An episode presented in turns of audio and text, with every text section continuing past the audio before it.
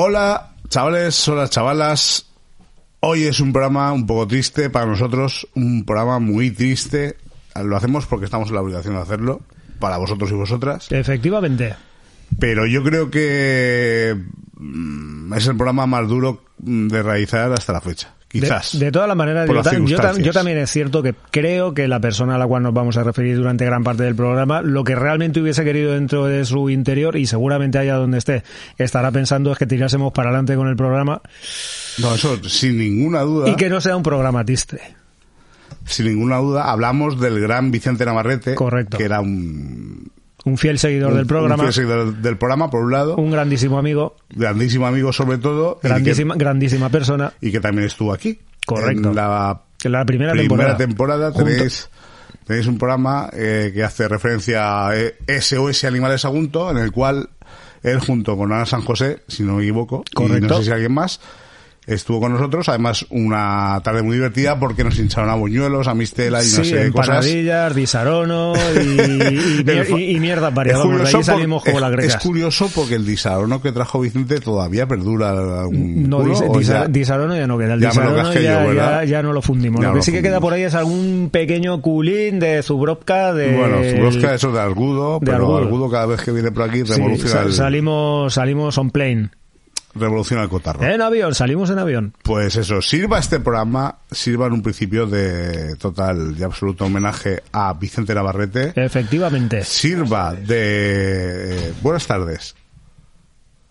Ah, pensaba que estabas hablando. Sí, sí, Sí, estamos hablando, estamos hablando. Esto es eh, la, la anécdota habitual. Dígame usted. ahora puedo pagar la asociación, ¿o no? Eh, Nosotros no somos de la asociación. Eh, no puede pagar usted la asociación. somos de la asociación, pero no estamos encargados de la tesorería. Vale, vale. Sí, no, esto también es muy navarrete, este, esta anécdota.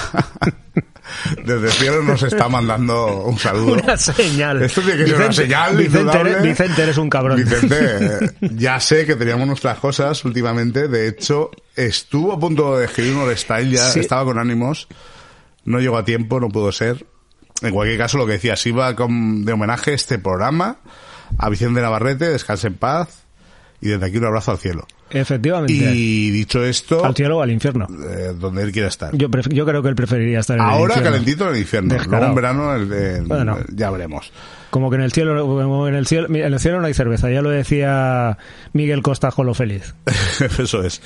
Dicho esto, Sea de paso. nos comprometemos a hacer un, un programa especial completo. a, a, a alguna cosa por ahí. Sí, ahora cuando pase el tema de, de ronda de contactos electorales y todo esto, Efectivamente. que ya estamos en ello, trabajando mucho, pues lo prepararemos, lo haremos. Pre-campaña. Por lo demás, ¿qué, Pre-campaña. ¿qué tenemos hoy? ¿Qué tenemos? Las noticias de esta semana son un ñordo todas. La verdad es que hay poquita cosa por ahí que rascar. Por lo menos las que yo he podido sacar, no lo sé. Tú no Mm. sé qué habrás podido rascar. Pues muy poca cosa. eh, lo que tengo es una polémica de estas que me voy a quedar a gusto, aquí Como una- rajando como- yo solo, como un arbusto. en mi línea editorial. En tu línea editorial para- preelectoral, ¿no? Bueno, sí, bueno, todo, casi todo lo que pasa por aquí viene a colación de elecciones. ¿Ves Y- preparando la goma del butano? Mm, sí, la, y tengo- alguno que vaya preparando los riñones o las curvas de las rodillas. la ¿te tengo preparada. Eh, no sé si nos escuchan, yo creo que algunas veces sí, otras no. Depende. Pero yo creo que tenemos que ser un espacio crítico, porque ahora mismo no hay ningún espacio crítico aquí. Crítico y críptico. Y críptico y cítrico también. si También. quieres, porque a Sí, veces- cítrico por las mañanas, un olorcico Correcto. bueno, bueno. Correcto, pero además poquita noticia, la noticia de la semana que es que yo ya yo ya veo cosas que jamás, como decía el al final de Blade Runner, he visto cosas más allá de tal, pues mira, yo también. Al final me sorprendo y eso es lo bonito o lo feo de, de este municipio, que no dejas de sorprenderte. Bueno. Oye. El Ole Style, hoy de Miguel del Río, se llama Vida y Color. Anda. Yo no tengo ni idea de qué va. Yo Con tampoco. lo cual más bonito que lo Efe- cuenta aquí en persona. Con esa maestría que todas las semanas nos demuestra. Exacto. La entrevista de la semana, una persona, una personita a la cual yo tenía muchísimas ganas de traer aquí. Sí. El gran Álvaro Abo- Álvaro, iba a decir Aparicio, no, Álvaro Paricio. Álvaro Paricio, Álvaro Paricio. Es que mi iglesia me da a decir siempre Aparicio, pues Paricio. Sí, yo también estaba totalmente convencido que era Paricio, tío, y no, resulta que no, es, Es Paricio, Paricio, sin, la, la A. Álvaro Sí, la- Aparicio, que es un maestro del baloncesto, que es un tío que está muy, muy metido en el mundo del baloncesto, del mundo profesional del baloncesto, Sí, periodista, además a niveles bastante periodista altos. del ACB, ha escrito uno o dos libros, tengo entendido, luego le preguntaremos, y también de la NBA, que controla el tío un montón. Correcto. Así que luego que nos que pase por aquí por este micro, se nos Viviendo- cuente. Y además vecino, ¿eh? por y, Ojo, para el, y- por y para el básquet. Y, y, por supuesto un paradigma absoluto de, de caso de superación personal por motivos obvios y pues luego que esté aquí con nosotros. Correcto. Echa viaje, eh, es una disco o canción de, de ACDC. Va de, balonce- va- va de baloncesto. Me imaginaba que sí, Va de me imaginaba que sí. baloncesto. Va a estar chulo. Por cierto, por fin, de parte de Isidro, hagamos un programa de baloncesto que muy aficionado va a disfrutar como un enano. Anda, no sabía yo que Isidro era aficionado al baloncesto. La despedición Pues te lo vas a gozar. La despedición era con un tema mío muy dedicado a Vicente. Yo entiendo que ahora, como apertura, tú también. Efectivamente. Así que Pa'lante. Mira, Pa'lante. yo es que personalmente me niego a despedir a Navarrete con una canción triste. Entonces, yo como sé que él es muy de Ramones, pues digo, qué mejor Mm, tema bien. que Shina is a punk rocker, porque yo sé que allá donde estés Vicente vas a seguir siendo un punk rocker. Y te vas a pegar un baile Y con además este con tema. los rulos puestos. Además, a todos nos gustan los Ramones en cierta medida. Así para que, todos ustedes y todas ustedes, y sobre todo para ti, Vicente, allá donde pares. Shina is a punk rocker de los Ramones. Buenos ¡Para días adentro! y al lío.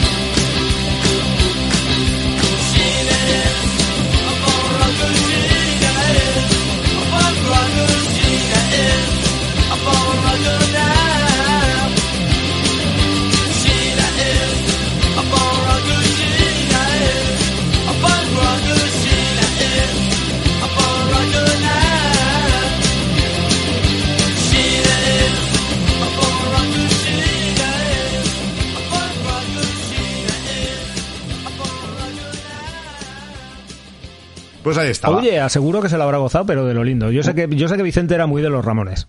Eh, y muy de Dylan. Y muy, muy, a de ver, Dylan. era, era un melómano en general. En general. O sea, el tema de la música le podías echar prácticamente lo que fuese. Le gustaba hasta Rosalía, tío. Yo no sé, yo no sé cuántos discos tendría en su casa, habría que preguntar a, a- a sus allegados, pero tendría que ser una colección muy interesante. Me imagino con huevo. Y guitarras, me, me consta que también tenía otro huevo. También.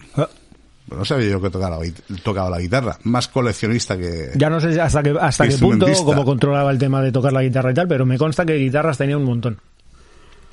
Bueno, pues dicho esto y bailado esto, vamos con la noticia de la semana. Venga. Noticia de la actualidad, esa cuña.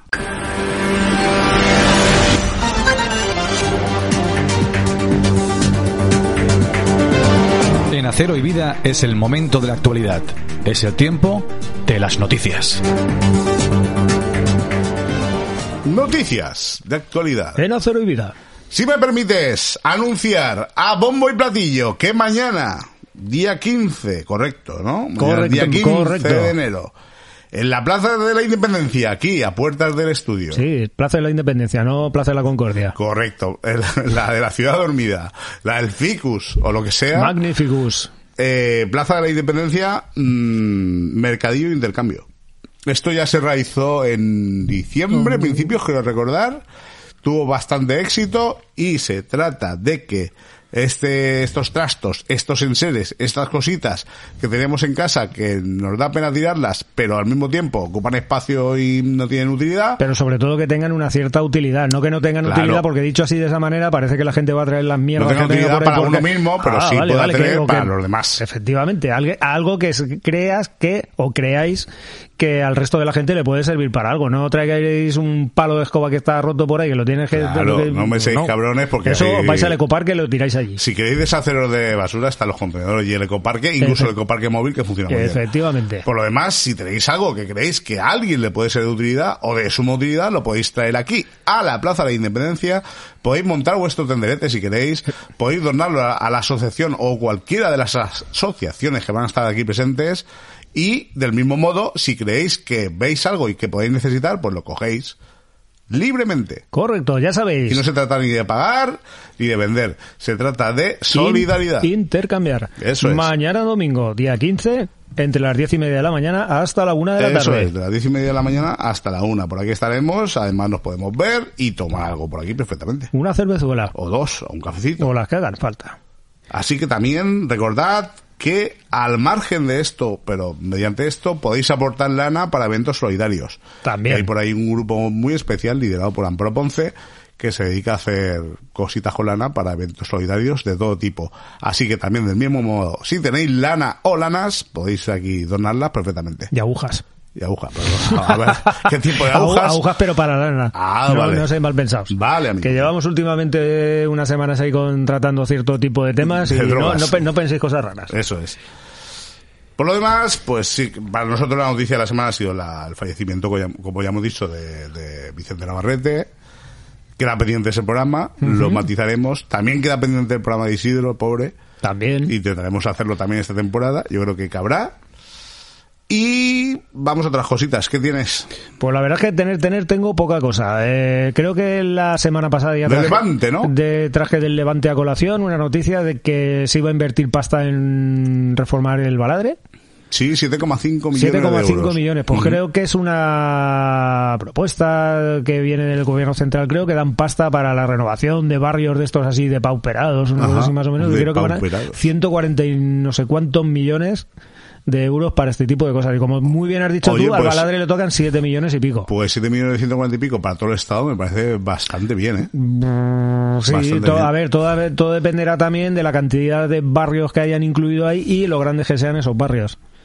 Claro, el Baladre pues es una zona en la que no sé, no, no sé exactamente la gente que, que vive en Baladre. Se dice que 5.000 personas. 5.000 personas. Me parece mucho, pero... Uf, pues no lo sé, la verdad es que no tengo es, un idea. barrio, es un barrio grande. ¿eh? A ver, es grande, lo que pasa que también es cierto que las fincas no es que sean la hostia de grandes, pero sí que tendrán Cuatro o cinco alturas. cuatro o cinco cinco. alturas por lo menos. Mm, Algunas. Bloques, no sé los que puede más o menos. Bueno, hay dos tipos de, de edif- de edificaciones, o cierto. dos, yo te diría tres. Luego y, también faltaría. y bueno, hay que contar, claro, el barrio de Baladre actualmente cuenta con la parte nueva, pero entiendo que eso no entra. Sí, pero bueno, imagino que lo que es la zona de las fincas de la Pinaleta no creo que entre dentro de la remodelación. ¿Y la cárcel? Aunque me consta que hay una de las fincas que está hecha una mierda y tiene 10 años apenas. Sí, me consta, me consta. ya lo han reventado. No, no, lo han reventado, no, se reventó del primer momento, vamos, se ve que los materiales eran... ¿Te refieres a la finca de la cárcel? No. No, Hostia. la otra. Bueno, no me sitúo, ya me dirás. Ya me dirás. La otra. Pues sí, lo que te decía, veremos esto dónde va, veremos... Que no termine en saco roto. Eh, es que, claro, ahí invierten, invierten, invierten y a los dos días lo destrozan. Por eso digo que otro tipo de medidas mm, paralelas también vendrían bien, pero no sé cómo abordar este tema. Yo, la verdad, no tengo ni idea. La verdad es que este tipo de historias son complicadas. Muy, muy complicadas. Sí, porque también hay que tener en cuenta, pues eso, lo que hablamos un poco la semana pasada también, ¿no? Que sí que es verdad que hubo una temporada que parece que los vecinos de allí de Baladre hicieron una como medio limpieza, por llamarlo así de alguna manera, ¿no? Parece que la cosa se estabilizó un poco, el barrio se tranquilizó. Y luego volvió a ser peor. Vuelve por los fueros. Vuelve. Yo por lo que he oído, por lo que me han contado, es que están trayendo gente problemática de otros barrios y acaban aquí. Mm. Entonces, claro, si me traen a mejorcito de cada casa, pues Mm. al final la fiesta gorda. Malamente. Malamente, como diría. Rosalía, ¿no? Ah, no. Un poquito más he podido sacar por ahí. Pues- Un titular que venía a decir algo así como que Aguard de Sagunto estaba intentando contratar una empresa o algo que se dedicaba al tema de... Ya lo diré. ay, de tema de tratamiento de eh, hallazgos arqueológicos o no sé. ¿Y qué. eso qué tiene que ver con Agua de Sagunto? Pues no tengo Qué ni puta bizarro. idea. Pues igual es que han estado haciendo algún tipo de, De obra. perforación, obra o algo por ahí. Igual se han encontrado alguna encontrado, cosa. sí, no tendrá que ser eso. Pues si Digo no, yo, la verdad es que no me da tiempo a leer la noticia. Me, he Mira, quedado, sí me- he quedado con el titular. Sí que eres cinturista, que no te documentas. Eh, correcto.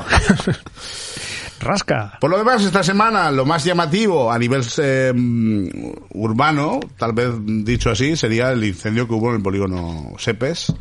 Al final, ¿qué es lo que era? de una empresa que se llamaba Spitzers Oasis. Sobre todo era tema de, por lo que decía Vicente Arlandis, mm, mucho tema con espuma y con chopán y todo esto. No, tiene nada que ver con el Oasis, el no, de este no, de no, no, no, no, no, no. Tranquilo, no está aquella amiga Maite, no, no, no. Pues esto que era muy llamativo, eh, de todas formas, a los bomberos se ve que les costó bastante controlar el tema, claro. O sea, aquello es todo plastiquete, como digo yo. Siete dotaciones de bomberos allí. Incluso me ha parecido leer antes por ahí. Y además que estaba muy cerca de la air liquid esta que es de oxígeno. O sea, si eso llega a petar, hubiera sido un espectáculo. ¿eh? De lo lindo. Me, me pareció leer algo por ahí de que tuvieron que volver los bomberos al día siguiente, a los dos días, algo así, porque se había vuelto a revivar un poquillo alguna historia. Pudiera o pudiese ser. Claro, al ser material altamente inflamable, Sí, hombre. es que tenerlo eso- controlado del todo Uf, al final, complicado. Complicado, sí. Pero bueno, no han pasado mayores, no ha habido víctimas personales, no hay que... Sí daños materiales y con este incendio van dos en muy poco tiempo en ese polígono.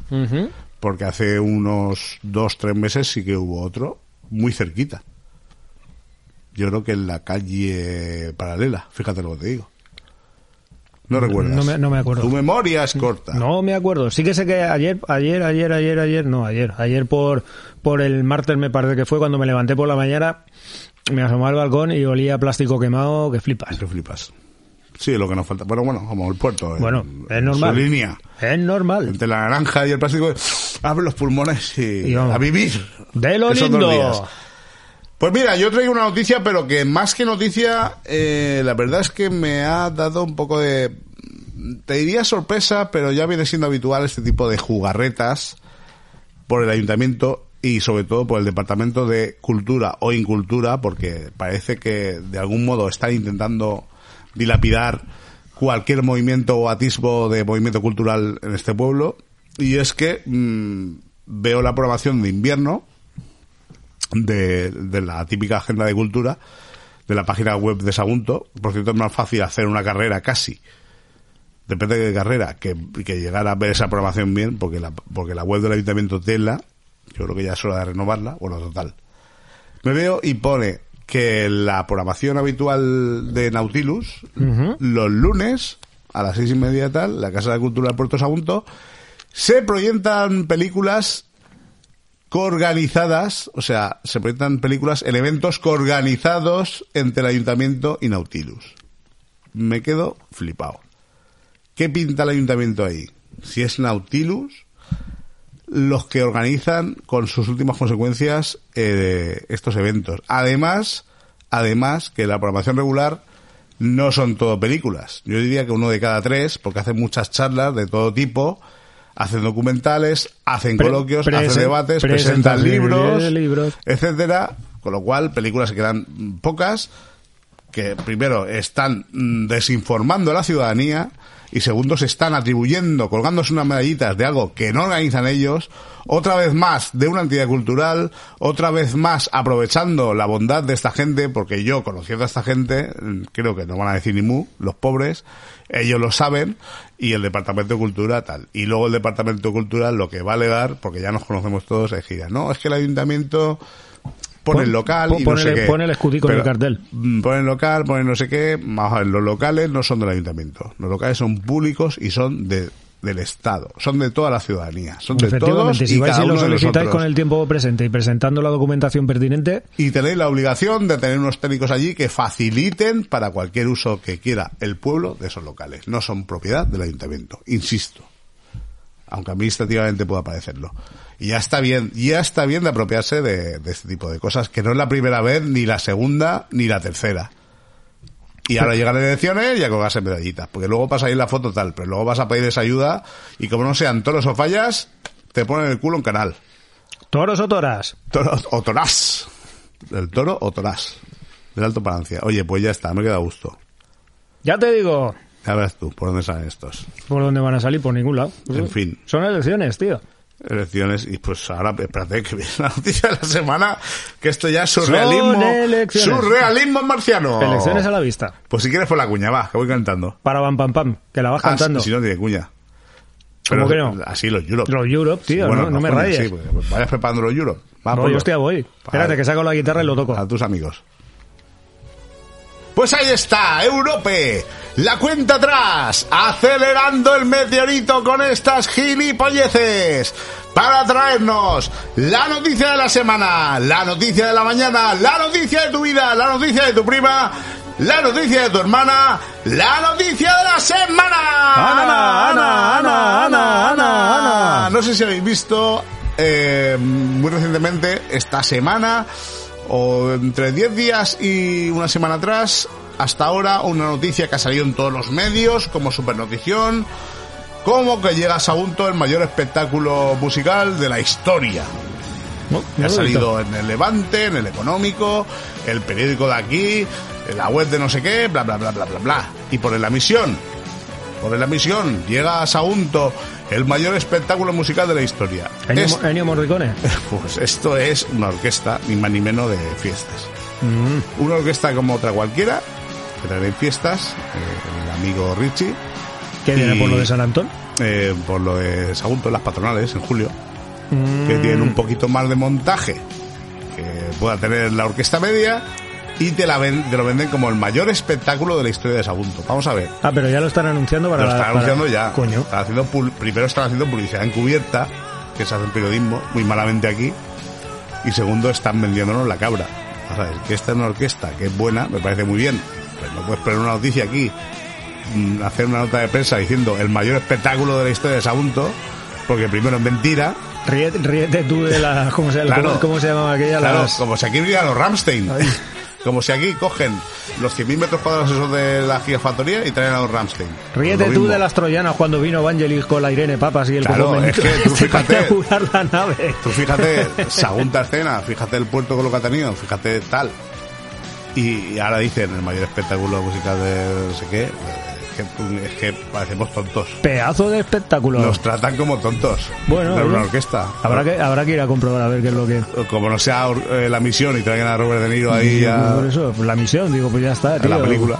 Claro, no, coño, en la banda sonora de Ennio Morricone, tío. O, o a con- Tom Cruise, con Misión Imposible.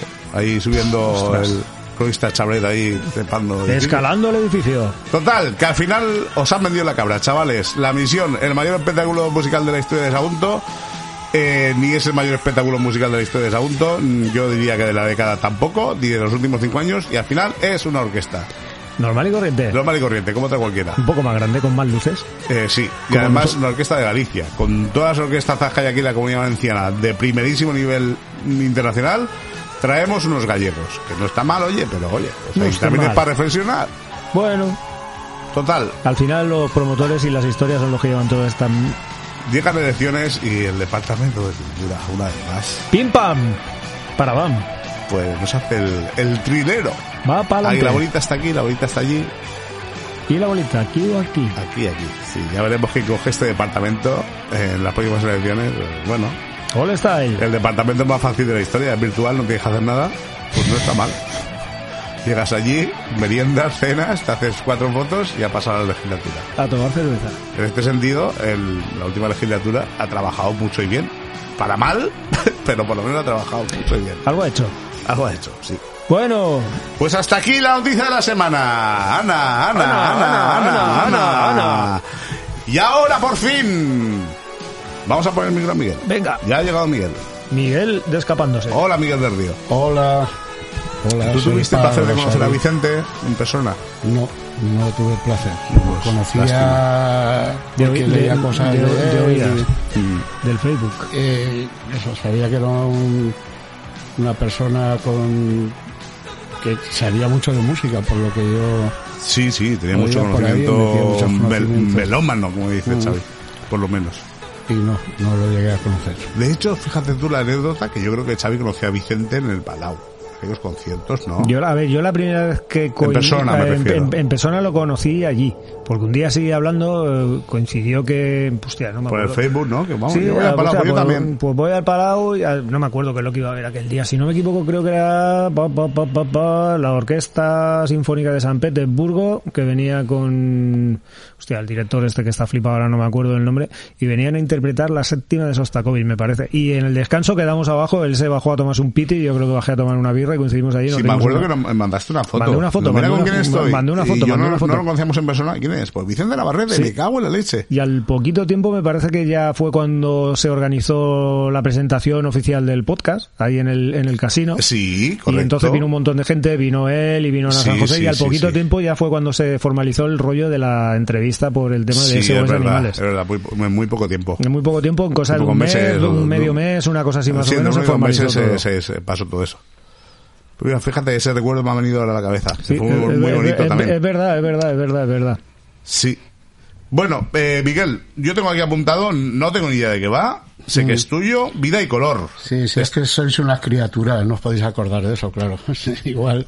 Hostia. Porque esto, no, no, esto ocurre en el año 1965. Hostia, qué No, bueno. no, no, yo no estaba ni en proyecto, no ver. estaba ni en los huevos de mi padre. No, pues, nos podríamos acordar, pero físicamente no es posible. Y bueno, se trata de, de algo que a los chiquillos de aquella época nos revolucionó, ¿no? Una colección de cromos, alucina. Anda. Hostia. Sí, que bueno, fue aquello la hostia, ¿eh?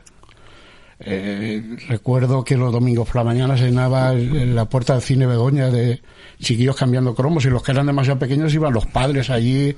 Pues mira, Bueno, a- fue a, aquello un- a colación de estos ha habido varias cosas y varios eh, hitos que han revolucionado mucho a la chiquillería del puerto y yo tenía en, en mente esta semana justo hacer algo de eso, más moderno, pero hacerlo.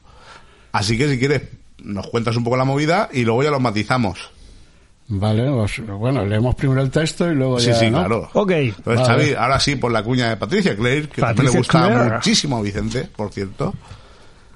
Y Ahí vamos. Allá vamos.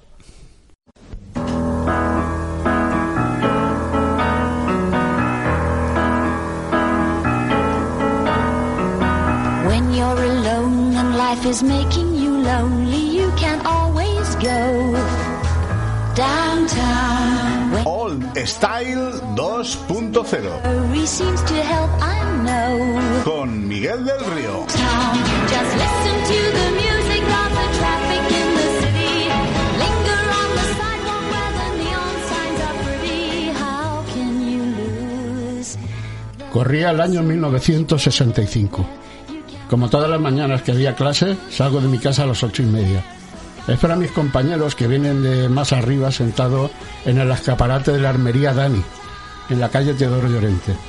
Cuando estamos los cuatro que siempre vamos juntos, nos ponemos en marcha para la escuela, a enseñanza media, hoy la tenencia alcaldía.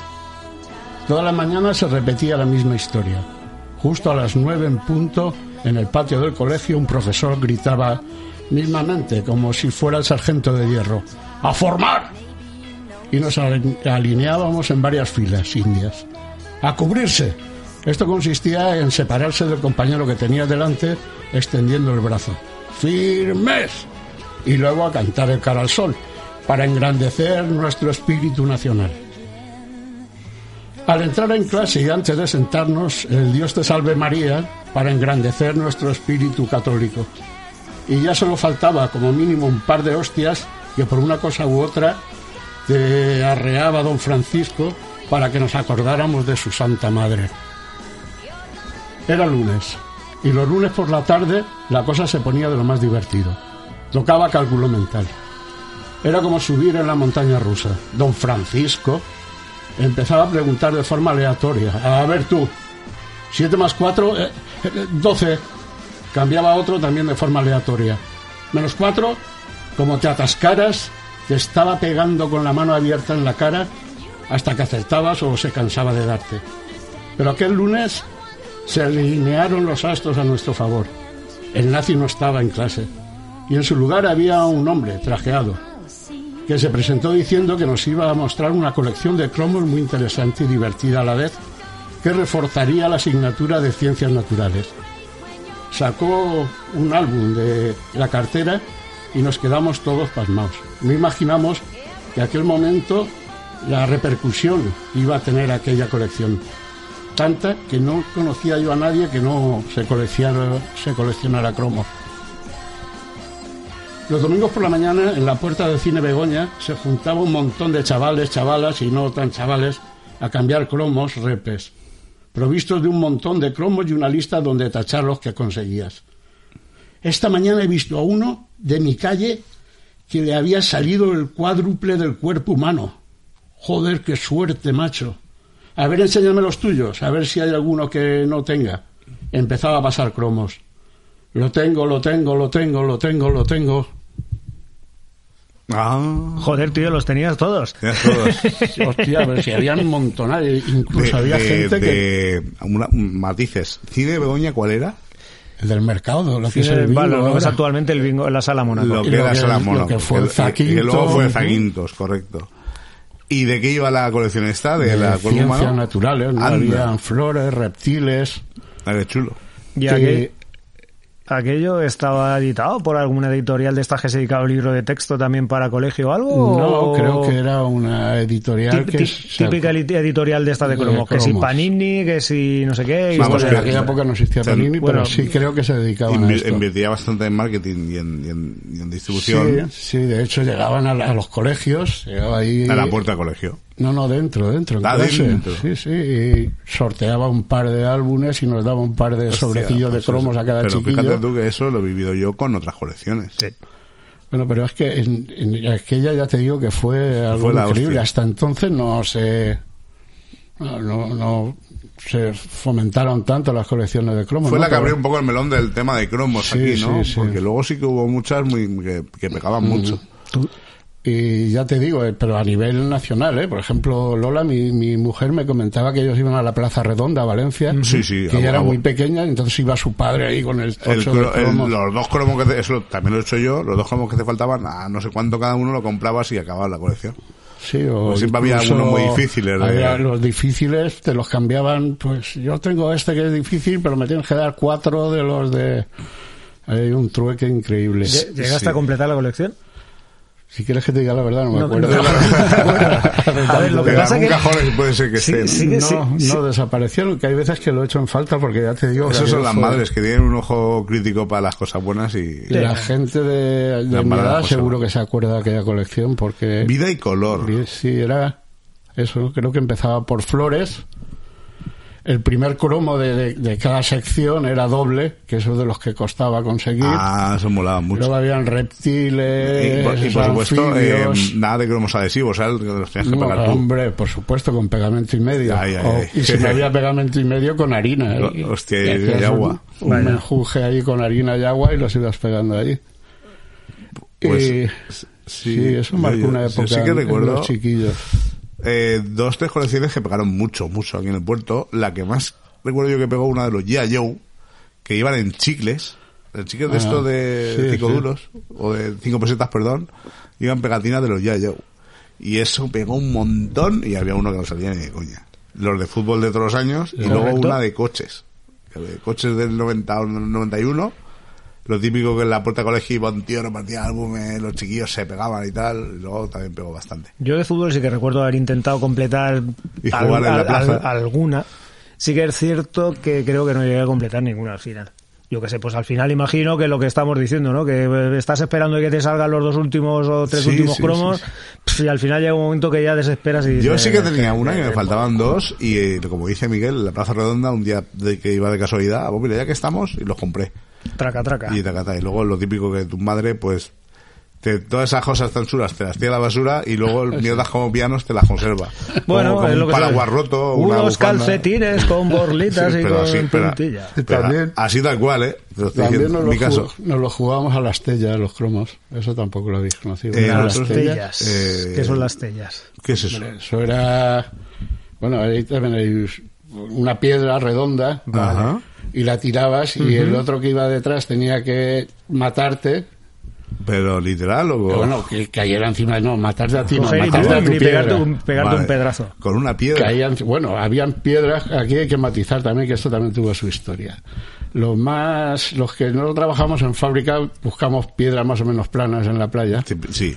Y había algunos que trabajaban sus padres en altos hornos que les hacían unas tellas como de un caucho duro, que eso era una pasada, tío. Podías tirar con efecto y todo. Ustedes tenían que tirarla encima de la otra. De la ot- tú tirabas, el otro Ajá. la tiraba encima, yo que sé, como si fuera la petanca o algo así parecido. Parecido ¿no? a lo de los tazos y todo aquello que salió Sí, después. bueno. Y entonces era eso, la matabas y si era muerte y palmo, si la matabas y la separación que quedaba, desde que había un palmo eran dos cromos, si solo la matabas era un cromo. Hostias. Y veníamos de la escuela jugando a las tellas hasta casa. El, Madre todo el mía. recorrido íbamos todos ahí. Curioso, mezclando ahí todo tipo de ¿Cómo, cómo cosas raras. cómo ha cambiado el mundo de los cromos? Lo, que hacía la imaginación, ¿eh? Para, divertirse. claro. Hace poquito un, un diario digital del que yo soy suscriptor eh, tiene también un podcast que sale todos los días y en este podcast viene a durar así como un 15, 20 minutos, una cosa así más o menos, hablando de los cromos digitales, cromos de fútbol digitales. Hostia, o sea, es- yo lo estaba escuchando y estaba flipando en colores. Pues suena estafa piramidal, pero en, en, en, to- en sin to- piramidal, toda es- regla, estafa, vamos. porque eso... O sea, el rollo de que tú realmente cuando compras ese cromo estás comprando una pequeña parte de los derechos futbolísticos y derechos de imagen de ese jugador ¿Cómo? y puedes ver los goles, las pases, las no sé qué, las no sé qué, no sé, una historia y supermarciana. Yo lo estaba escuchando y estaba flipando. O sea, para que te gastes moniatos y te, y te puedes hacer tu equipo ahí comprando derechos de cromos de jugadores y una historia súper rara. Yo digo, madre madre mía. De, Lo que el capitalismo que, No, que no, no, pero, pero ¿eh? salvaje, salvaje. de balonmano también salieron, que claro, no es que me- pero no, a mí no me costaron un duro, iban saliendo... ¿Qué Lo que pasa? pasa es que para promocionarlo con... ¿Lo mi- robabas o qué? mi- no, mi hija ¿Sa- que salía tu estaba- hija? Ah, sí, vale. claro, por supuesto. Entonces, claro... Ah, todo eso más o menos reciente, ¿no? sí. Un par de Era años, un par de una, co- una años. cosa Sí, así sí, más o menos sí. me suena a mí. Que le regalaron ahí al cromo en, en un tamaño que- más que- grande. Ah, Ah, chulo. Joder, qué ilusión. Claro. esas mierdas, ¿eh? Sí, ya ves. Pero no creo yo que ahí, yo me parece que no pagué nada, ¿eh? No sé cómo estaba el tema. Yo tampoco entendía cómo Bueno, podían sacar una colección. Los cromos de fútbol al uso ver, se- se siguen sé, editando, sé- ¿eh? sé lo que quieres decir, cómo pueden sacar una colección de balonmano. En primer lugar. Y en segundo lugar, que no, que no pagaran nada, que te salía... A ver, pues al final imagino que será O sea, como una especie de pequeña inversión para- pues para intentar claro, promocionar para y sí. hacerlo un poquito ¿Qué, más qué visible. hacemos y con este tal. dinero que es para promocionar el deporte? Pues cromos, oye, que está muy bien. Ya, sí. no está, no está Mm, si, el, mal. pro- si el problema no es el problema es que si uno aprovecha las grandes oportunidades cuando las selecciones, tanto masculina como femenina, han Bueno, hecho unos ahí- palpeles increíbles y han otro- pasado de mierda. Ya, tarde que nunca entramos Sí. en otros lodos ya. Correcto, Ya, entramos en historias más Pero marcianas. bueno, sí, el tema de los cromos da para mucho, mucho, mucho, mucho. La infancia ahora quizá no tanto, pero joder, lo que hemos vivido con los cromos, ¿eh? Aquí cada uno a su tiempo. Vale. ya te digo, vida y color. Bueno, bien, con me suena más falla. Yo ya me está trayendo aquí a falla. Sí, La que- Ya la- empezamos, la- sí, sí, sí, sí, le pegaremos Lo un vistazo aquí porque en- además en- no Sí, era- sí, lo miramos. No eran ni fotografías siquiera, eh. creo que eran dibujos muy bien hechos, pero eran Anda. dibujos. Bueno, pues hoy hablando de cromos y hablando de, De deportes. de deportes, y de movidas varias. ya tenemos por aquí a Álvaro. Álvaro, Paricio, eh, aposentándose aquí en nuestro querido estudio. Efectivamente. Pues vamos a poner la cuña. Y vamos a una masterclass de básquet. Vamos a una masterclass de básquet. Eh, Chao, Miguel, por cierto. Hasta luego, Miguel. Hasta- Hasta, la semana que viene. Adiós.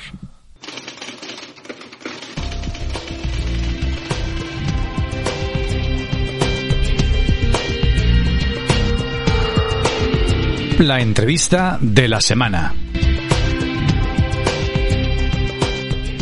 Pues ya estamos aquí en el cuarto de las entrevistas, el estudio 1, el estudio central. El único. El único. Bueno, el único no. Hacemos entrevistas en. Bueno, tenemos el Sí, cuando estudio nos tiran 2, de aquí nos tenemos que buscar la vida por otro lado y Tenemos el 2, a cuando veces nos tiran el, del otro, pues... el N, ¿no? tenemos el N. N. estudios por ahí, N pero estudios. ahora estamos en casita, estamos aquí sin teléfono, cara a cara, como nos gusta a nosotros. Esperemos que no se nos cuele nadie. Esperemos que no interrumpa Que no se nos vuelva a colar nadie. Ningún asociacionista o, o pensionista despistado, como siempre, como ha pasado antes. Sí. Pero bueno, a- anecdotario aparte, tenemos hoy aquí a nada más y nada menos anunciado, anunciado bombo y platillo Álvaro Paricio. Bienvenido Álvaro. Buenas, ¿qué tal? Álvaro es un tío súper mega vinculado al mundo del baloncesto. Yo me atrevería a decir, de aquí del puerto de Sagunto, mm, si no el más de los más vinculados al mundo del baloncesto, hablo a nivel nacional e internacional. Y ahí ya cada uno que lo interprete como quiera. Correcto. Pero, antes de entrar en baloncesto, antes de coger el balón, quiero que me cuentes quién es Álvaro Paricio. Buah, esto es pregunta de psicólogo, ¿no? Antropólogo. Sí, sí, sí. A ver, esta pregunta suele Es un joder a poco la gente entre bastante. psicología y antropología. De, de hecho, Poco por ahí. Mm, llevamos más de 160, 170 entrevistas y creo que solamente ha habido una persona que ha dicho, ostra, cómo me gusta que me hagáis La esta semana- pregunta". la semana pasada. semana pasada. Buah, pues te diría que es una persona que está por definir. Que está. Que, que, que no sabe aún lo que quiere ser de mayor, ¿eh? Eh, y bueno, pues mm, un chico normal, Del corriente. puerto de toda la del vida. puerto. Sí, nacido en Valencia porque ya hace unos Bueno, años, claro, entonces estas cosas de los eh, hospitales. eh, claro, eres como yo porque estás entre la muerte del sanatorio y el nacimiento de la Minife. Efectivamente. Entonces tenías que nacer en Valencia y pero aquí. o, o aquí, Claro, buenamente. eh, eh, estuve empadronado en Valencia horas, digamos. Bien, ven, eh, a esto nos referíamos. Tan, tan, tan. Me ha salvado la campana. Tan, tan, tan, tan. Muy buenas. No pasa nada, no interrumpe nada, dígame. es aquí? Eh, no lo sabemos. eh, iniciativa No. por seña 46520. De momento no. Bien. No, Vicente, hoy estás on fire, ¿eh? Sí, eso es en la avenida. Eh, eso es la avenida. ¿Eso es ahí en la avenida? Sí, Correcto. eh, Pues, pues si no lo pregunto, no lo sé. Eh, tengo que Eh, felicitar- ¿eh? eh, enhorabuena, ¿eh? Sí, por ahí. Sí, Sí. todo un gordo. Ah, no, no, enhorabuena porque es usted, hasta el momento, la anécdota más exótica que hemos tenido aquí. Cu- cuida, cuida con la escalera. Venga, hasta luego. Sí, ya, ya sé que es de broma todo. Oye, en serio, eh, eh, ¿habrá cámara oculta aquí? Y, y alguien, o Vicente Navarrete en su, en su más allá nos está... Es posible. Porque lo que había sido, está siendo, y, y lo que queda de, lo que queda de, de corrida de tarde, ¿eh? Hostia puta. Cosas del directo, ¿no? Cosas del Es directo. así. ¿eh? Y además te lo hemos dicho, ¡pum! Bimba. Increíble. Eh, ¿Por dónde íbamos? Que tú, eres- claro, tú naciste en Valencia, porque aquí en el puerto no se podía, o no- o, teóricamente no se podía, y después te vas a Tarazona, que lo sé yo, Efectivamente. Correcto. Eh, en el barrio. en el barrio, claro, tú eres de aquel barrio. Sí, sí, además es que no he cambiado, me he independizado y me he ido al final de la calle. O sea que... El barrio del, del, del Congo. del Del Congo, sí, enfrente del descampo a este, los ventanales estos, pues si a- alguien quiere dejarme algún regalo o algo así, eh, será bienvenido. Del, Y- del de Churruca de toda la vida, de... Sí, sí, sí. Sí, sí, de ahí, de- del antiguo Mercadona, bueno, el que han cerrado ahora. Ah, vale, sí, la calle Naranjo y todo aquello, sí. Efectivamente, sí, sí. Y, y nada, y bueno, Universidad de Valencia, geógrafo de primeras, periodista de, de vocación, Geógrafo. geógrafo. Estudiaste geografía, Sí, sí, sí. Yo como Michael Jordan. digo. ¿sabes tú? Michael Jordan también estudió Ma- geografía. Sí, creo que somos las dos únicas personas ligadas al baloncesto y a la geografía. No, yo es que conozco otra geógrafa. Sí. Que tampoco ejerce como tampoco, tampoco, Tampoco ejerce como entonces geógrafa. no hay nexo. Eh, no. Durante una época de su vida creo que sí que llegó a jugar, pero no a nivel... Bueno, que no, tú también has sido un poco random ahí. No, no, no, jugar no, random. no, es que me, me acabo de... Por lo que pueda venir todavía, ¿no? Sí. Geógrafo. Y después, ¿y por qué geografía? Am, porque él tenía, yo soy de letras, o sea, eso es evidente. Y, y tenía dudas, de primeras era, yo creo que era de historia, lo que quería hacer, pues rollo Indiana Jones, ¿sabes? Ah, bueno, Eh, eso es más arqueología, historia, sí. Y al final, se, primero y segundo de bachiller, tuve un profesor de- del CAM de Morvedre que, que me dio geografía. De bachiller del antiguo. de- no, del actual, eso, ¿eh? Yo Ah, hice eso sí, y bachiller. Claro, porque el, el primer, ¿no? El Sí, primer yo soy generación 80. Claro, sí, sí, sí, el primer bachiller El primer- sería. Sí, sí, el primero, ¿eh? Porque éramos como conejillos de India. Con- total, total. Sí, sí. Y, y bueno, y el profesor este eh, me, me gustó cómo daba las clases, lo que se dice, ¿no? Este profesor eh, me ha transmitido vocación por la materia. Te gusta la asignatura. Y luego al final es casi más el tío que la... Claro, y luego es cierto que tiene más salida. No penséis que estos ríos montañas, esa es la fase que está mi sobrina, que le encantan las capitales. Estamos ahí convenciéndola un poco, ¿no? que siga la senda del tío. Pero tiene mucho de política de desarrollo local, eh, tiene política europea, eh, a mí me ha gustado. ¿Vale? Tiene mucho de geopolítica también. Sí, total. Oh, de hecho, por ejemplo, la geografía humana al final es cómo se relaciona eh, el ser humano con el medio físico. Entonces a mí esto Sí, sí. Me, me- me apasiona, vaya. Y nada, y luego paralelamente siempre me gustó el baloncesto y conforme me decían la gente, ¿y por qué el baloncesto? Era yo, ¿y por qué no? De- Cada vez que me veían, ¿no? por mi Claro, aspecto pero, físico, Pero, claro, a ver, espera. Sí, sí. Todavía no entramos Ah, En eso vamos a intentar entrar un poquito luego más tarde. Y después te pones a trabajar. Sí, yo- y en el dos, 2005, noviembre, eh, pues me, me llama Pablo Malo de Molina, el director de comunicación de acb.com. ¿vale? Y me dice que, bueno, que como le gusta, como escribo en el foro de, de ACB, O sea, quiero decir, nos has estado comentando desde fuera de micro que tú eras muy participante en el foro de, Sí. de ACB. Ah, pero Sí. tú no trabajaste en, en el ayuntamiento o Sí, así? sí, yo, yo trabajé en medio ambiente y actualmente también estoy en promoción económica. Vale, vale, por ahí va yo. Por ahí va Sí, yo. sí, sí. Y, y surgió, es que además surgió las dos cosas a la vez. Entonces dices, ¿qué haces? Y dices, no puedes decir que no a ninguna de las dos. Pero claro, tampoco pensaba que iba a estar haciendo las dos cosas 18 años. Además, se te presenta la disyuntiva de que te sale trabajo o te ofrecen trabajo de lo que a ti te gusta. Sí, sí, sí. Que es un caramelo. Claro. Y por otro lado estás en un sitio que entiendo que está muy bien, que está muy a gusto, Pero que también me gusta. que también te gusta. Claro, porque al final eso, que te hagan, eh, que tengas la opción de, de hacer un plan, un programa europeo. Eh, no, no he llegado a viajar porque ya, pues mira, las cosas de las crisis estas nos han ido perjudicando, pero bueno, que hagas cosas por tu ciudad eh, está chulo. Al final es un pequeño bebé, ¿no? Lo que dicen los escritores, de un libro es un bebé. Sí. Pues al final un, un proyecto eh, es un bebé. Yo recuerdo que en medio ambiente, lo de la colla verda, lo, lo Sí, montamos, sí, lo sí, montamos sí. nosotros. Eh, in- incluso hicimos eh, un programa live de medio ambiente. Entonces, buah, esas cosas son chulas luego de ver. Mm. Claro, y en ese sentido, de cierto punto de concienciación, ¿no? Como ha crecido el municipio en el último tiempo. El rollo de Casa Peña, no sé qué, centro, Sí, de, Centro de Educación centro de Ambiental, educación ambiental. Sí, sí. De ahí de la Machado. Claro. Y bueno, y todo lo que viene después eh, con tema de Pasan un 2 eh, y ahora con lo de... Con la Volkswagen, la con la Volkswagen, la fotovoltaica, y que hay una plataforma, por cierto, ahora ya lo comentaremos, Sí.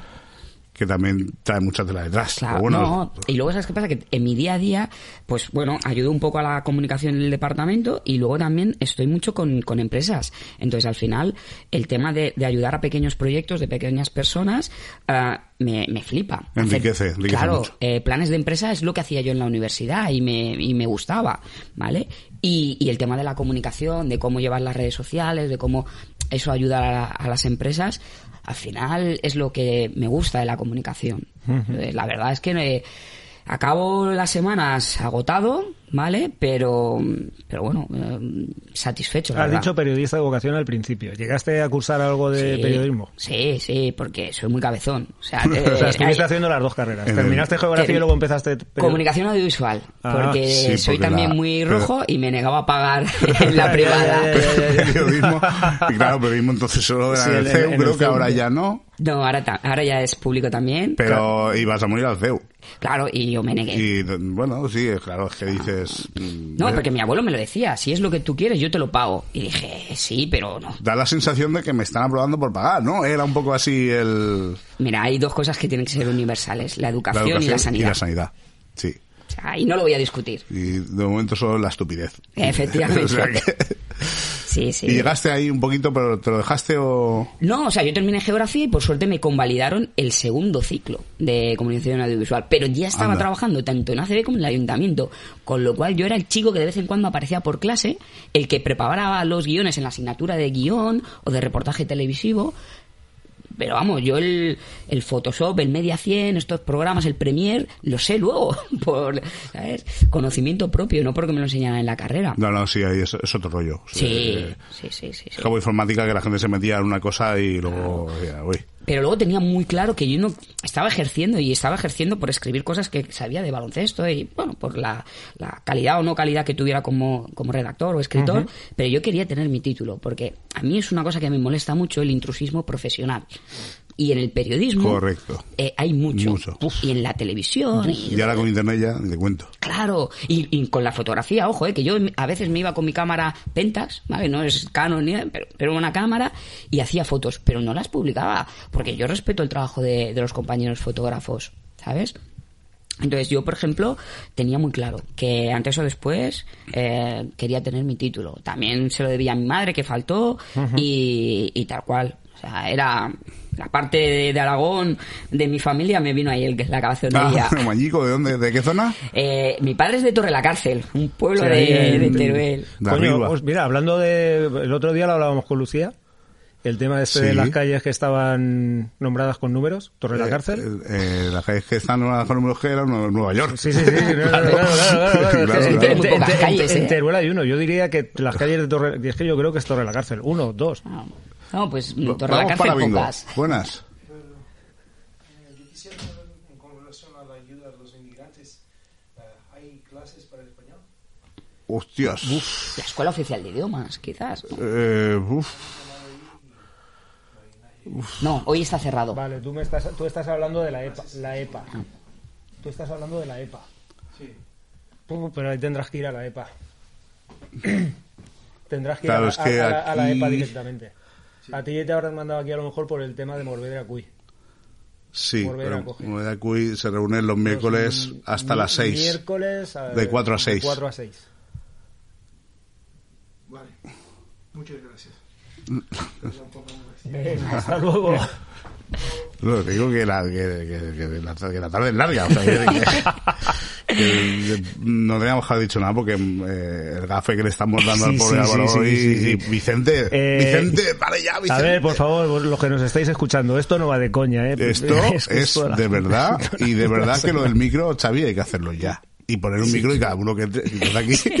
porque- que, que nos pegue un speech. Bueno, si os sirve mía. de consuelo, yo suelo decir... eh, O que soy cerrar la puerta, cerrar la puerta. Es que otra soy opción. bastante gafe, ¿eh?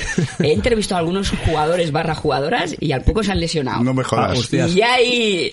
A mí me estáis entrevistando, con lo cual estáis Me- salvados. me- ¿eh? Menos, me- Estáis menos- menos mal, menos mal que ya estamos Me retirados. duele la rodilla, me está empezando a doler el tobillo. Bueno. Eh, tengo amigos y conocidos que pueden eh, atestiguar que es cierto lo que digo. Bueno, vamos a ver, vamos a ver si ya no. Eh, vale, si quieres pasamos, pasamos a, la segunda, pregunta, ya, y ahora sí. Sí. que llegamos a lo que nos ha traído aquí más o menos. chan, ¿Cuándo chan. empieza tu relación con el baloncesto? ¿Cuándo te ha baloncesto, baloncesto o básquet? A mí, No. a mí personalmente me mola más baloncesto. lo- Baloncesto, es- en, en inglés es básquet, ¿no? En Valencia también, baloncesto. Sí, ya, pero bueno, no sé, básquet yo creo que es una palabra que se ha quedado muy instaurada aquí, el Sí. rollo de los anglicismos y tal. No, hay muchos clubs, por ejemplo, el Valencia Basket es escrito en, en inglés, Basket Girona, por ejemplo, es en catalán. Eh, no, baloncesto. Si tenemos una palabra, ¿por qué cambiar? ¿sabes? Pues... Tan- tanto a nivel aficionado, jugador, como profesionalmente. Bueno, lo que sea. Sí, pues es que yo te digo que yo creo que mis recuerdos de infancia están ligados. Es decir, yo ahora eh, recuerdo, digo, ostras, es que yo re- con, con 6, 7, 8 años eh, veía las finales de la NBA que luego las hacían en verano, yo las grababa y me las ponía después del colegio y me anotaba en mi libreta, con lo cual digo, ah, pues algo de periodismo tenía que tener ya por entonces. Eh, ¿Qué tal un Johnson? ¿Qué tal un Bear? ¿Qué tal un Rambis? Y, y luego de, de forma progresiva, la verdad. Bueno, hoy no acabaremos. Muy buenas. Pues hoy no puede ser porque... Pero bueno, no se preocupe, vosotros...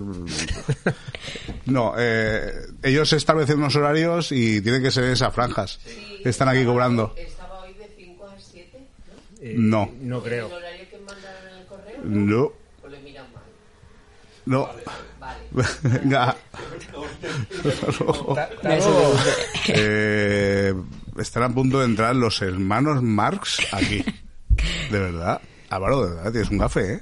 Voy a, voy a cerrar la puerta. Los, los Calatrava, tío. Sigue, sigue, voy a Sí, cerrar la cierra puerta, de Cierra verdad. la puerta de verdad, tío, porque es que si no, bueno, llamarán al timbre, llamarán al timbre seguro. Nada, Menos pues. mal. Eh, digo, eh, luego en, en el colegio, pues eh, teníamos un profesor que recuerdo que en séptimo y en octavo, que nos en las clases de gimnasia nos dividía en grupitos, eh, hacíamos competiciones, balonmano, y a mí me gustaba que mi equipo ganara en baloncesto. Y, y en el instituto, o sea, era- fue constante, no, no sé cuándo empezó, pero sí que es cierto que luego, claro, te, te preguntan y, y por qué, y dices, ostras, y Pero una pregunta, Sí, a dime, ver, porque dime. aquí ya mm, se- la cabeza se me va un poco. ¿En el colegio Sí, había algo de baloncesto?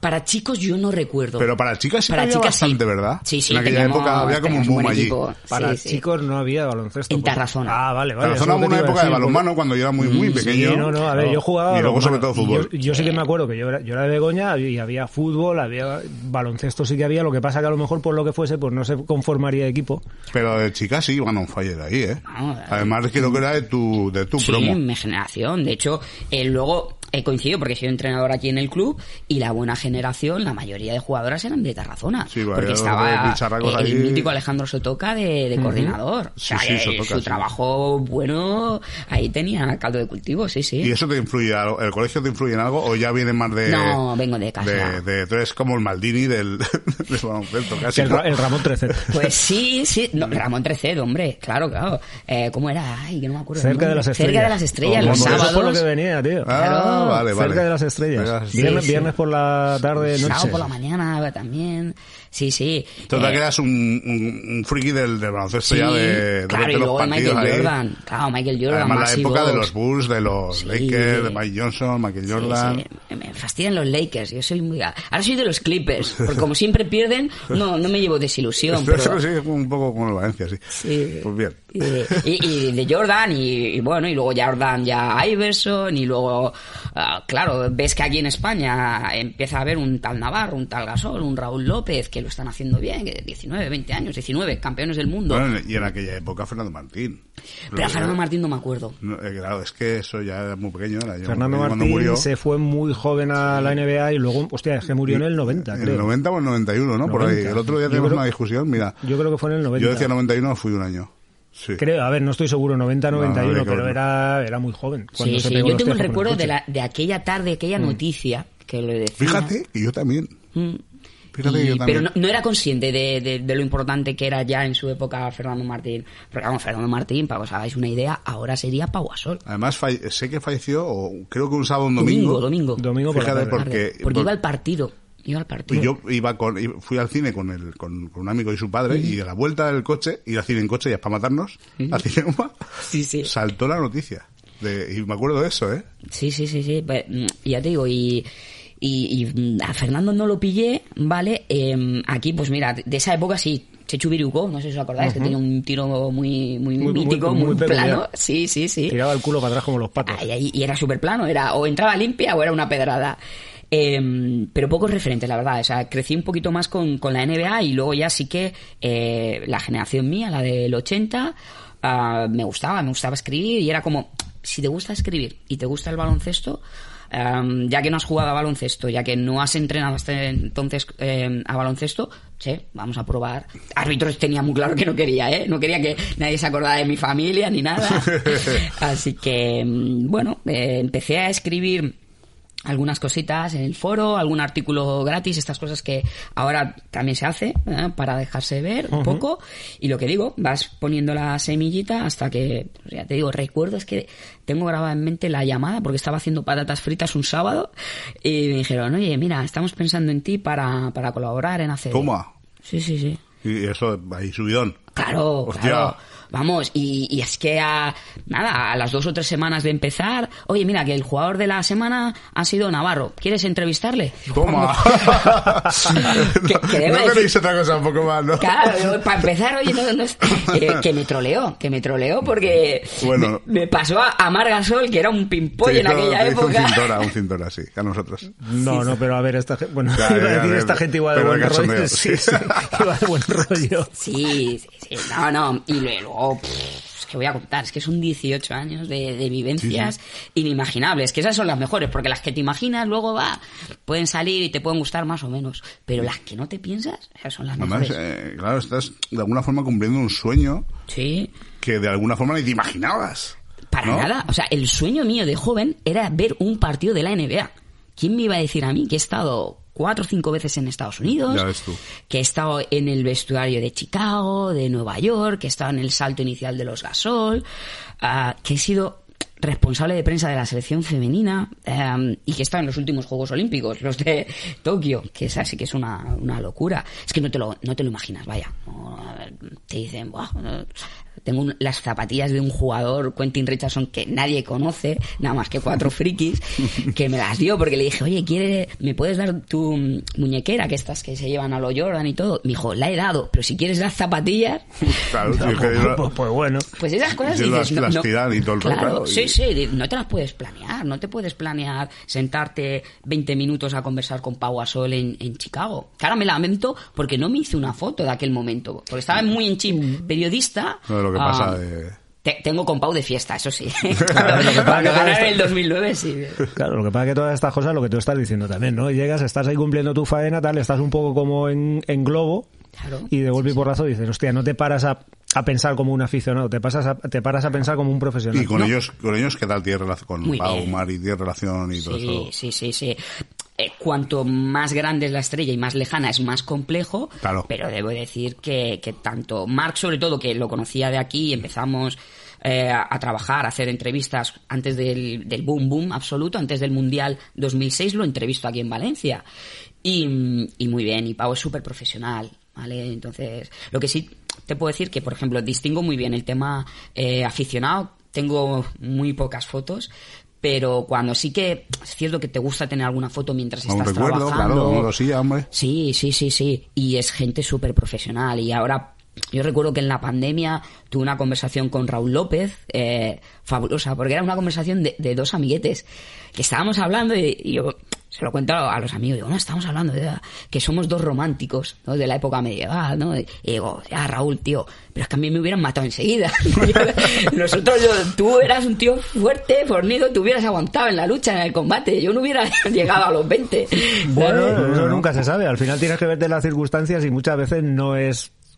Sí. Hay que saberse buscar la vida y, No, pero y gestionarte las estrategias y las historias Claro. para poder sobrevivir. No, pero lo digo por eso, por lo, por lo curioso que llegan a ser las conversaciones. eh, entonces, claro, pues es que eso es, es lo mejor que te llevas. Eh, conocer países, ciudades, por mi parte de, de- de geógrafo que soy, que me apasiona, pero sobre todo la gente que conoces. Eso es, eso es maravilloso.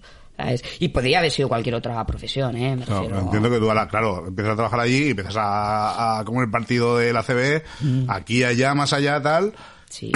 maravilloso, y llega un punto que te, el punto ese que te dicen, mm, que no sé cuál sería la primera vez, que ir a la NBA, Quise, quise, quise ir yo. tienes que O ir, sea, buscaban voluntarios. Eh, ¿Y no, te no, mira, ¿O fuiste lo- tú por iniciativa, Sí, sí, sí. Eh, os lo cuento porque lo eran las dos otras personas que están implicadas en la historia. Una mañana en el Roquelín, ¿os acordáis?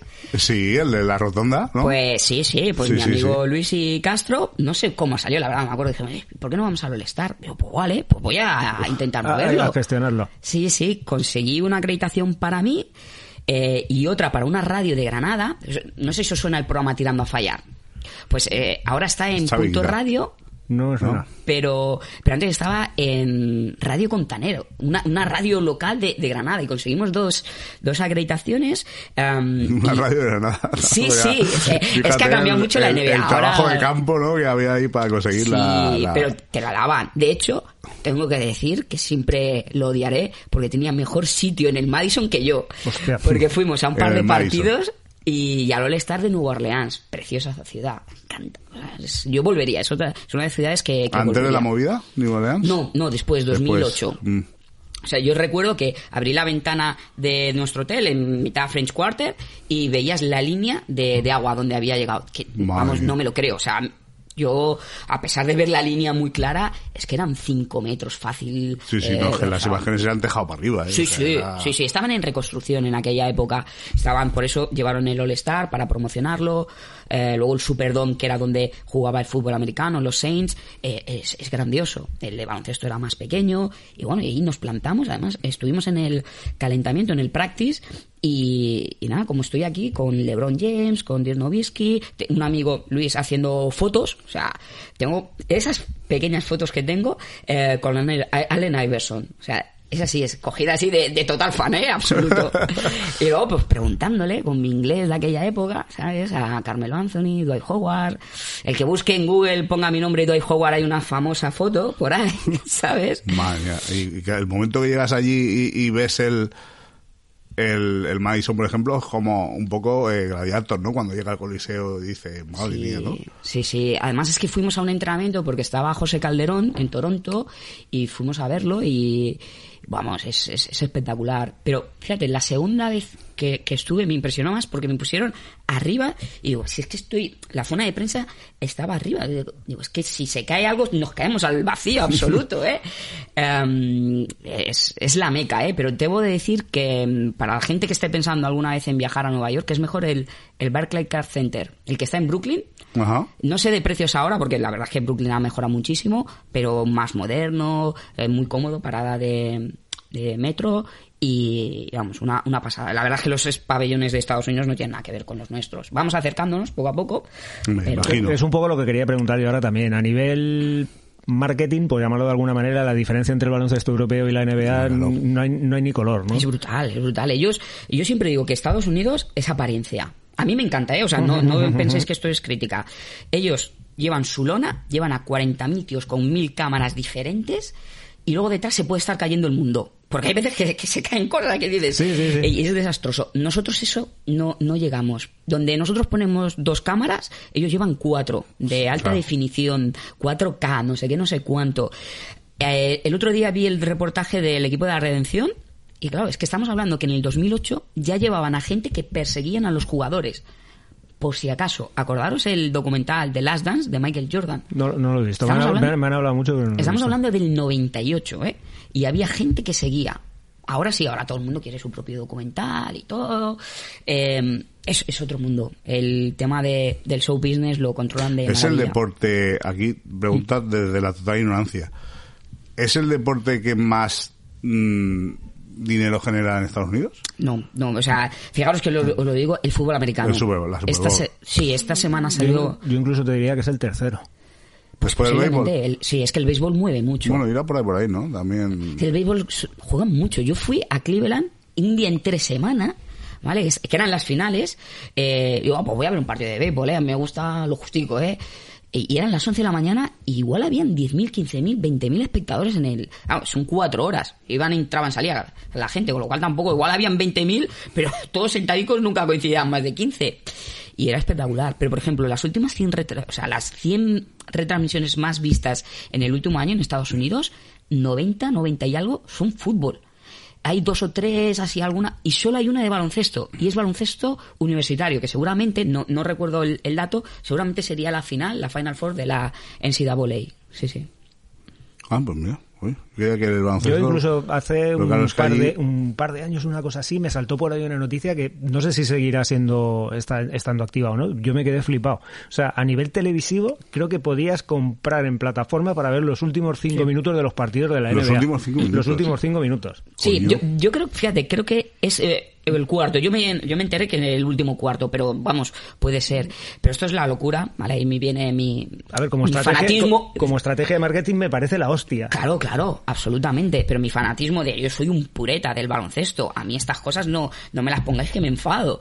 Porque el partido no se puede ver en un cuarto. Claro, no se puede ver. Hay que ver todo el contexto del partido. Claro. claro. Y por esa época salió, a nosotros nos llegan informes de comunicación que igual el 80-90% de la gente que había seguido la última Champions League de entonces, que no sé cuándo sería, 2015, 16, no, no, no recuerdo. O sea, ese 80-90% eh, había cambiado, no había visto el partido entero. Y, y es la pena de que estamos llegando. Que ahora eh, compartir pantalla, eh, estar con el móvil, con Twitter, con Instagram, mm, la gente no se mantiene eh, durante una retransmisión. Y eso en ACB es uno de los caballos de batalla. Conectar a la gente joven. Cuesta, cuesta horrores. Uf, hostia. Lo de, lo de ACB... También había que mm, hacer que ahí- clama, clama al cielo. A decirlo, Bueno, porque yo, yo me acuerdo hace muchos años cuando llegabas y los domingos a las 12 del mediodía tenías tu partido, tenías tus historias. Se metió, bueno, iba a decir las plataformas digitales, no, se metió Canal Plus, compró los deportes profesionales y el deporte profesional se fue a tomar por culo, por decirlo. Pero es que... eh, Sí, entonces- no, no, está claro. Son los tiempos cambian y al final quieres deporte, pues lo pagas. Porque Claro. ahora mismo ver baloncesto No, ACB baloncesto fuera, o- si no pagas, no lo ves. O el, o el fútbol, ¿eh? Tampoco es fútbol. Eh, tampoco. ya en- si nos pagando. Tampoco. O en el bar, que es lo mismo. Claro, no, no. A ver, es cierto que en toda Europa ya llevaban años que tú el deporte lo pagabas. ¿Vale? Ahora asumimos que Netflix y todo esto lo pagamos, pero hace 15 años que no hubiera dicho, no, es que estoy pagando. Hay gente que tiene Netflix, eh, Amazon Prime y HBO. Sí, sí, sí, Al final más. vas sumando. Am, yo comparto tu, tu opinión, o sea, de- es más bonito que estuviera en televisión española, pero luego pienso, ¿cómo cuidaba el producto? O cómo podían los compañeros de televisión española cuidar el producto y cómo lo cuida Canal Plus. ¿Vale? Yo, Claro. Canal Plus- No, no, no, ah, claro, a ver, evidentemente. eh, También es cierto que es eso, es una televisión pública, llegas a donde llegas, llegas con lo que llegas, y entonces con eso tienes que cubrir. Pero bueno, Bueno, eso es, sí, otro debate. es otra historia. Eh, no solo de baloncesto, sino a nivel deportivo, que ya habría que ver ahí la capitalización ¿no? del, del deporte por donde va. Pregunta 3. Mm. Tu libro Juniors de Oro, que esto salió hace unos añitos, no demasiados. 19, finales Mm. del 19. Sabía que hace poco. ah, vale. Digo, hostia, 19 años, no jodas. No, no, no, perdón, ¿Sabes? perdón. Hace un año los Juniors de Oro a saber quiénes eran, ¿no? Esto habla, evidentemente, de la generación de, mm, de los Gasol, ¿no? De, de Navarro y todo esto de Calderón. eh, ¿Cómo es esto? ¿Cómo te da por escribir mm, este libro? ¿En qué momento se te cruza el cable? Eh, se me cruza un domingo por la tarde viniendo de un Coño, paseo. coño, qué específico. Porque lo Porque lo tienes, lo tienes clarísimo. A las Lo tengo 4 y que sacar. 33. No, no, te diría a El las- día, tal. No, se diría a las 7 porque era en verano. Porque yo pasaba una mala época, estas cosas de- del amor, de la patata que te tocan, y, y estaba pensando, eh, a ver, qué cosas. eh, bueno, esto, amor, puede, puede ser un despido en el trabajo, un momento malo de la vida. Sí, sí, ¿Qué, sí. qué tenemos que hacer? Pues buscar las cosas que nos gusten. Vamos a centrarnos en, vamos a poner el foco no en lo malo, que ya lo sabemos, sino en lo bueno, en lo positivo. Entonces empecé a decir, bueno, yo había escrito un libro, ¿vale? Eh, sobre una década concreta, la selección española, pues dije, va, me gusta escribir, me gusta eh, el baloncesto, eh, nadie ha hecho nada de mi generación y mm, no te voy a decir quién sabe más de baloncesto de esta generación que yo, no lo digo, pero no creo que nadie le ponga más cariño a esta generación que la tengo, que la pongo yo, porque porque son los míos. ¿sabes? Eso es complicado. Y, y dije, pues me voy a documentar. Y fue eh, para liberar mi mente, focalizarme. Mm, Dije, bueno, hay que dar un paso. Hice una primera entrevista a un jugador que no llegó a ser profesional. Bueno, jugó muy poquito, Félix Herraiz, eh, de, Valencia. Y dije, pues ya no hay vuelta de tuerca. eh, Aquí eh, tenemos que, que terminarlo. Y tres años de documentación, entrevistas, una gozada. El- el- lo que se dice, y, y es verdad, no es llegar a publicar un libro, no es la meta. Y no me preguntéis por ventas porque no las sé, eh, ni, ni el dinero que he podido ganar o no ganar. A mí lo que me ha gustado es el proceso es lo que disfruto. Mm, y el claro. otro día se lo decía a mi sobrina, íbamos eh, deprisa y corriendo a- al entrenamiento y le digo, Alondra, disfruta del camino, no de llegar.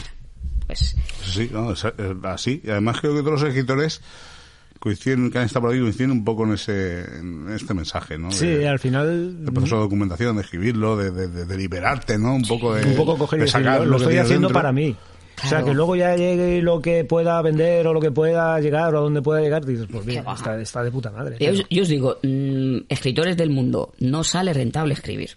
No sale. No, no, no. Hay más escritores que lectores ya, como sí, decía aquel. sí, sí. Eh, yo, y es que lo digo, que a mí lo que me llena es que me decía Raúl López por las noches, oye, he acostado a mis niños, vamos media horita, y hablábamos media horita. A la semana siguiente, a los 15 días, otra media horita, y hablábamos, y hablábamos 10 minutos de, la, de lo que le había pasado la semana, 10 del libro y no sé qué, no sé cuánto. Pero es que no merece la pena. Y tú sabes el agobio de ponerse en contacto, porque las editoriales hay que desmitificarlas. Te dicen, haz tú la publicidad, oye, envía a los influencers, habla con tal televisión, Sí, habla con tal". Claro, Eh, mire, eh, yo, yo escribo, yo no, no hago otra cosa. Y para el 10% que uno se lleva, ¿sabes? Como mucho. Ah, Sí, sí, sí. Yo, ya digo, la, la suerte que he tenido era, era eso. ¿eh? Y, y luego que, bueno, te lo editan como a veces quieren. ¿eh? Pero bueno, eh, por eso te digo, que, que lo bonito es todo, todo el proceso. Vamos, eh, pues al final llegar, pasar dos, tres años, llegar a una pandemia y que uno que con el que has hablado, que tenías la relación periodista-jugador, ese, ese techo de cristal, lo has roto, eh, ya, ya no hay una pared invisible, ¿vale? Ya os toca y, y os felicitáis igual las navidades. Y la recepción, que tienes eh, el feedback y tal, que te da la gente que lo ha leído, tanto profesionales como aficionados, como gente Pues es- por ahí anónimo. Como incluso los propios implicados en el... Sí, sí, a eso me refería. Pues mira, te- eh, a ver, eh, económicamente yo lo digo, es que no... es que- No, no, no, no nos interesa No, no, eso. no, me refiero, no, no se ha vendido como la gente puede llegar a pensar, pero es que decir, es que es baloncesto y es un tocho de 300 páginas. A 300 ver, ojo, páginas, yo estoy contento, la editorial que piense lo que quiera. El que se lo lee es que es que muy de baloncesto, ¿sabes? Hay cosas que escribo Sí, sí, sí, que claro. es también vida, ¿vale? Pero esto es muy de baloncesto. Entonces, claro, por ejemplo, me decía Germán Gabriel, oye, gracias Álvaro, porque mi hija sabe quién soy y quién he sido, porque si no, no lo sabía. Claro, al final pensad que, bueno, ellos son papás, mamás, bueno, papás en este caso, de, de niños, tampoco los niños les han visto jugar, pero que tengan un libro que hablan de su padre, ostras, igual es que ha sido algo mi padre. Luego, eh, compañeros profesionales pues, le han dicho que es, es bueno. eh, me surgió la oportunidad de colaborar en el documental de la familia porque lo habían leído y entonces yo estoy satisfecho. Yo al final, mm, no sé si algún otro escritor lo hace, pero yo cuando termino un libro no lo vuelvo a leer. Claro, Yo- ahora, ¿qué dices? Cuando termine un libro, ¿qué más libros hay? Aparte de este. Siempre hay, siempre hay escribir, siempre hay que escribir. ¿Pero qué qué más libros has hecho, quiero decir? No, no, de, de momento ninguno Ah, publicado. vale, vale, pero que escribes en tu casa, en tu soledad, digamos, pam, pam, pam, pam. ¿no? Yo sí, yo, vamos, A en el tope. móvil, si os enseño alguna aplicación que otra da miedo. Ha escrito esta nota a las 3 de la mañana. O sea, te despiertas, pam, te deja la idea ahí, para luego a lo mejor en un momento dado, cuando te pegue el punto, coges, Sí. desarrollas... Sí, no se te y- olvida, sí, ¿verdad? sí, sí, Sí, sí. De total, hecho, total. tengo, si escribiera, si escribiera un último libro, tengo el título, que a mí me cuesta horrores. Eh, es lo último que suelo hacer. Pero si escribo un último libro, eh, el título lo tengo. Ah. Además, va- de lo que a mí me gusta, de gente perdedora. A mí es que siempre- Bienvenido a casa. Sí, sí. De, de hecho, por ejemplo, en el, en el primer libro, cuando hablo de, de la- los campeonatos que iba ganando España, a mí lo que más me gusta de Pau Gasol es en el 2007, porque estaba en Madrid, cuando falla el tiro decisivo para ganar, en este caso perdimos, eh, el Eurobásquet. Porque porque yo no me imagino, yo no me puedo identificar a Pau Gasol saltando un All-Star. no- yo, ese Pau Gasol, no, no puedo estar cerca de él. Pero fallar, perder y llorar, semana sí, semana también. Con él- entonces, a mí me gusta que el protagonista se haga próximo a, a la persona, a nosotros. Sí, sí, y creo sí. que es muy importante, y muchas veces, eh, sobre todo con el tema de la salud mental, eh, la gente lo está entendiendo. Que te venga un Alex Abrines, un Ricky Rubio, y te diga, he tenido depresión, creo que es, buah, es, es lo mejor que pueden hacer. Eso viene nosotros. mucho a colación del... Sí, del muchacho que te del decía yo el otro muchacho día. que comentabas el otro día que se llamaba Iñaki Zubizarreta. Iñaki Sí, Zubizarreta. claro, por el bullying. Sí, Pero sí, claro sí, que sí. es un tío que me da 2-7. 2-7. 2-7 por 2-7, con Dice unos la- bíceps como mi cabeza de gordo. la- Que sí, que sí. eh, yo, yo lo conozco, a Iñaki lo conozco. Dice, le hacían Luego- luego y- hablaremos. y digo, hombre, pues Sí, suelta, un- suelta una galleta y, y, y tumba tres. Pero bueno, al final, yo que sé, por muy persona. grande que seas, tío, luego sí. si mentalmente, por lo que sea, pues tienes un momento de debilidad o cualquier historia y no lo sabes gestionar. Era curioso, ¿eh? Habría que llamarle a, ese, a esa persona y, y gestionarlo. En el proceso este, tal, claro, hay más o menos que poca barca. De antes de que son campeones del mundo juniors. Sí. De cómo Eh, crecen, ¿no? Claro. A ver, yo, yo ya había escrito uno que comenzaba en el 2001, ¿vale? Hasta esa década, el 2010, ¿no? Cuando fuimos lo- los mejores. Que luego me enteré que es una canción de Loquillo. Prometo que no, Loquillo no está en mi, ¿sabes? en mi Realmente, casa. no- realmente no, realmente es una canción de Sabino Méndez que interpretaba Ah, vale. Loquillo. ¿Ves? Ni lo sabía, ni lo sabía. Em, entonces yo quería em, lo que no conocíamos y lo que era difícil, es decir, cómo empiezan esas concentraciones, eh, cómo eran los chavales de 14, 15 años, Claro. y, y eso es lo divertido. Eh, y luego conocer un poco la vida de, de cada uno, ¿no? porque siempre hay un capítulo de general y hay un capítulo que es biografía de jugadores.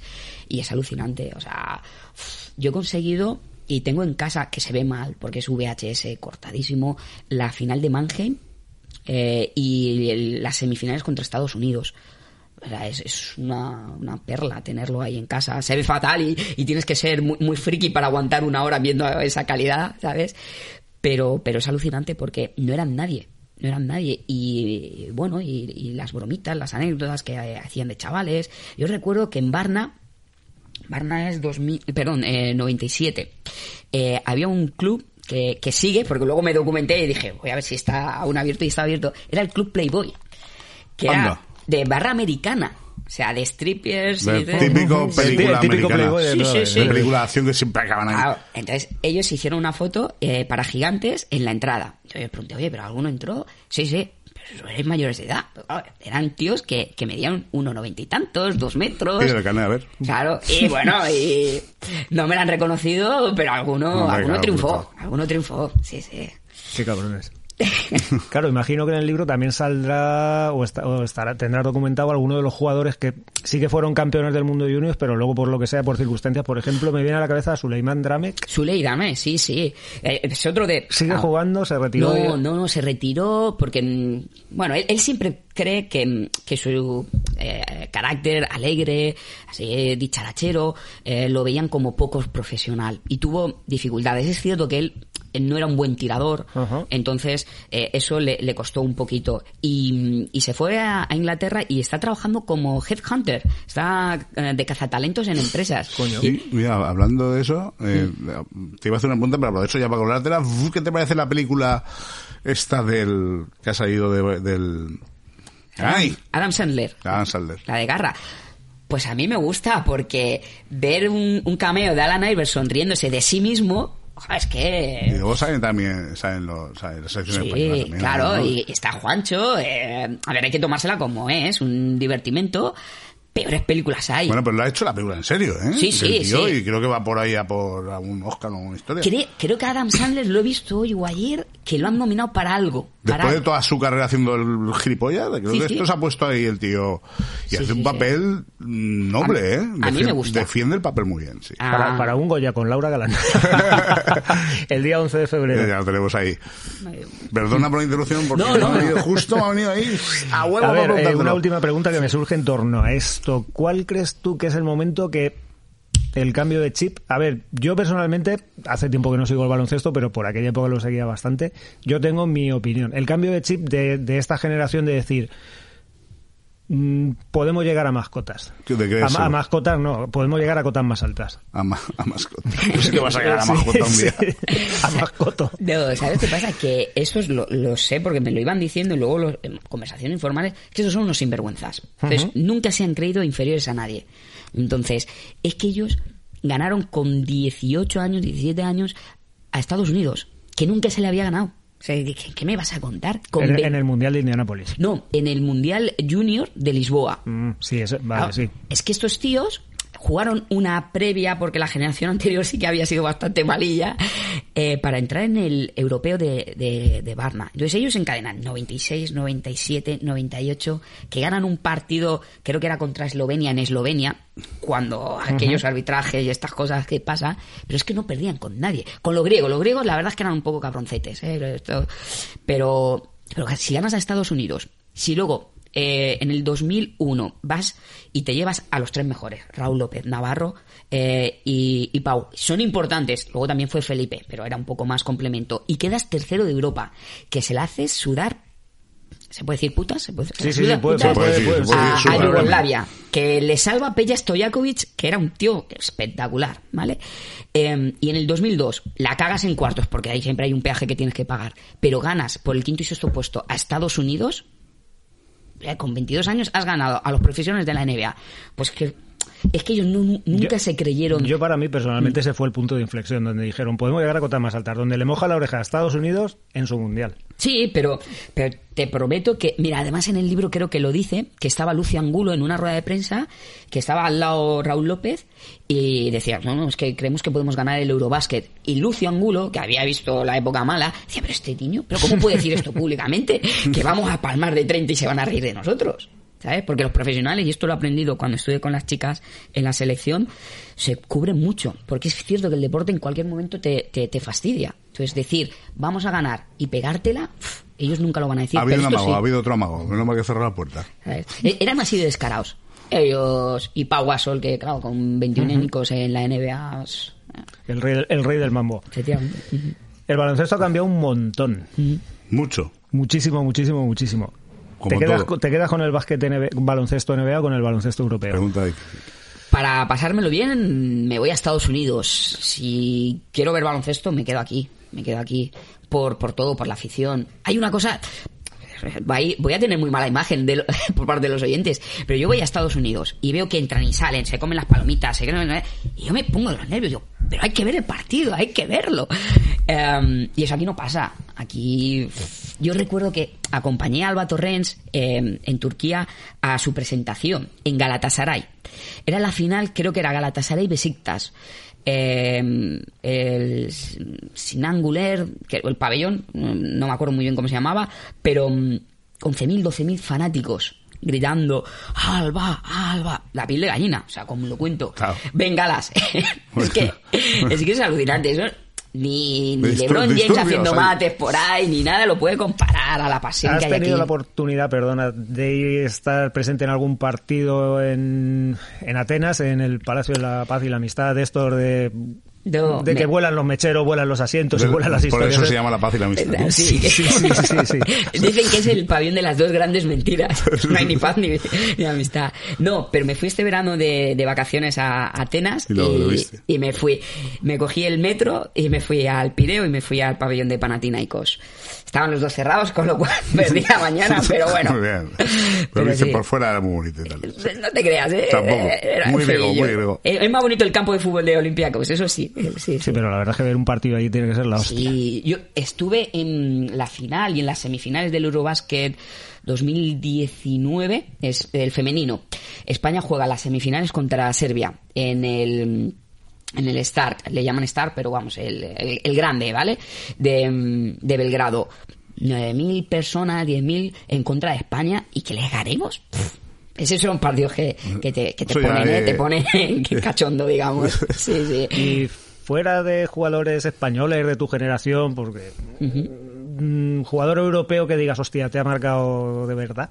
A ver, mira, por lo que decíamos, ¿y cuándo empezaste? Yo recuerdo ver en, en una tele del pueblo de Torre la Cárcel en la final del Eurobásquet entre Grecia y la Unión Soviética, 87, Madre Nikos mía. Galis.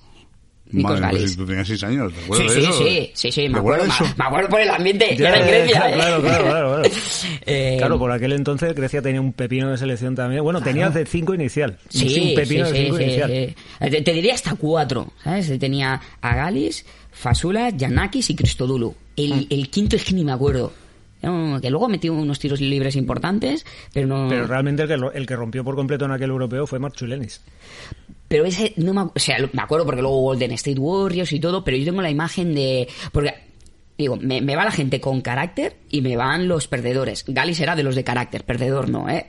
Entonces, sí, y, y luego, a ver, Disnovisky, a ver, Disnovisky es, creo, de los únicos jugadores de los que tengo camiseta que es más, más alto, bueno, que juega en posición interior. Porque soy un, un friki de las camisetas y tengo bases, escoltas, tirarle algún alero, pero es el único pivot que tengo, porque era una pasada. A pesar de que nos ganó ahí en un Eurobásquet, nos eliminó en semifinales en el 2005, Hombre. pero se le Nego- perdona. Negocios y placer no hay que dejar. Eh, antes ha dicho que te gustaba mucho la geografía. Bueno, tú eres geógrafo, la geopolítica. Pues ahora vamos a relacionar baloncesto y geopolítica. Va. Dime. Con esta pregunta. Esta pregunta va un poco, Un poco- al- aleatoria y Un poco random.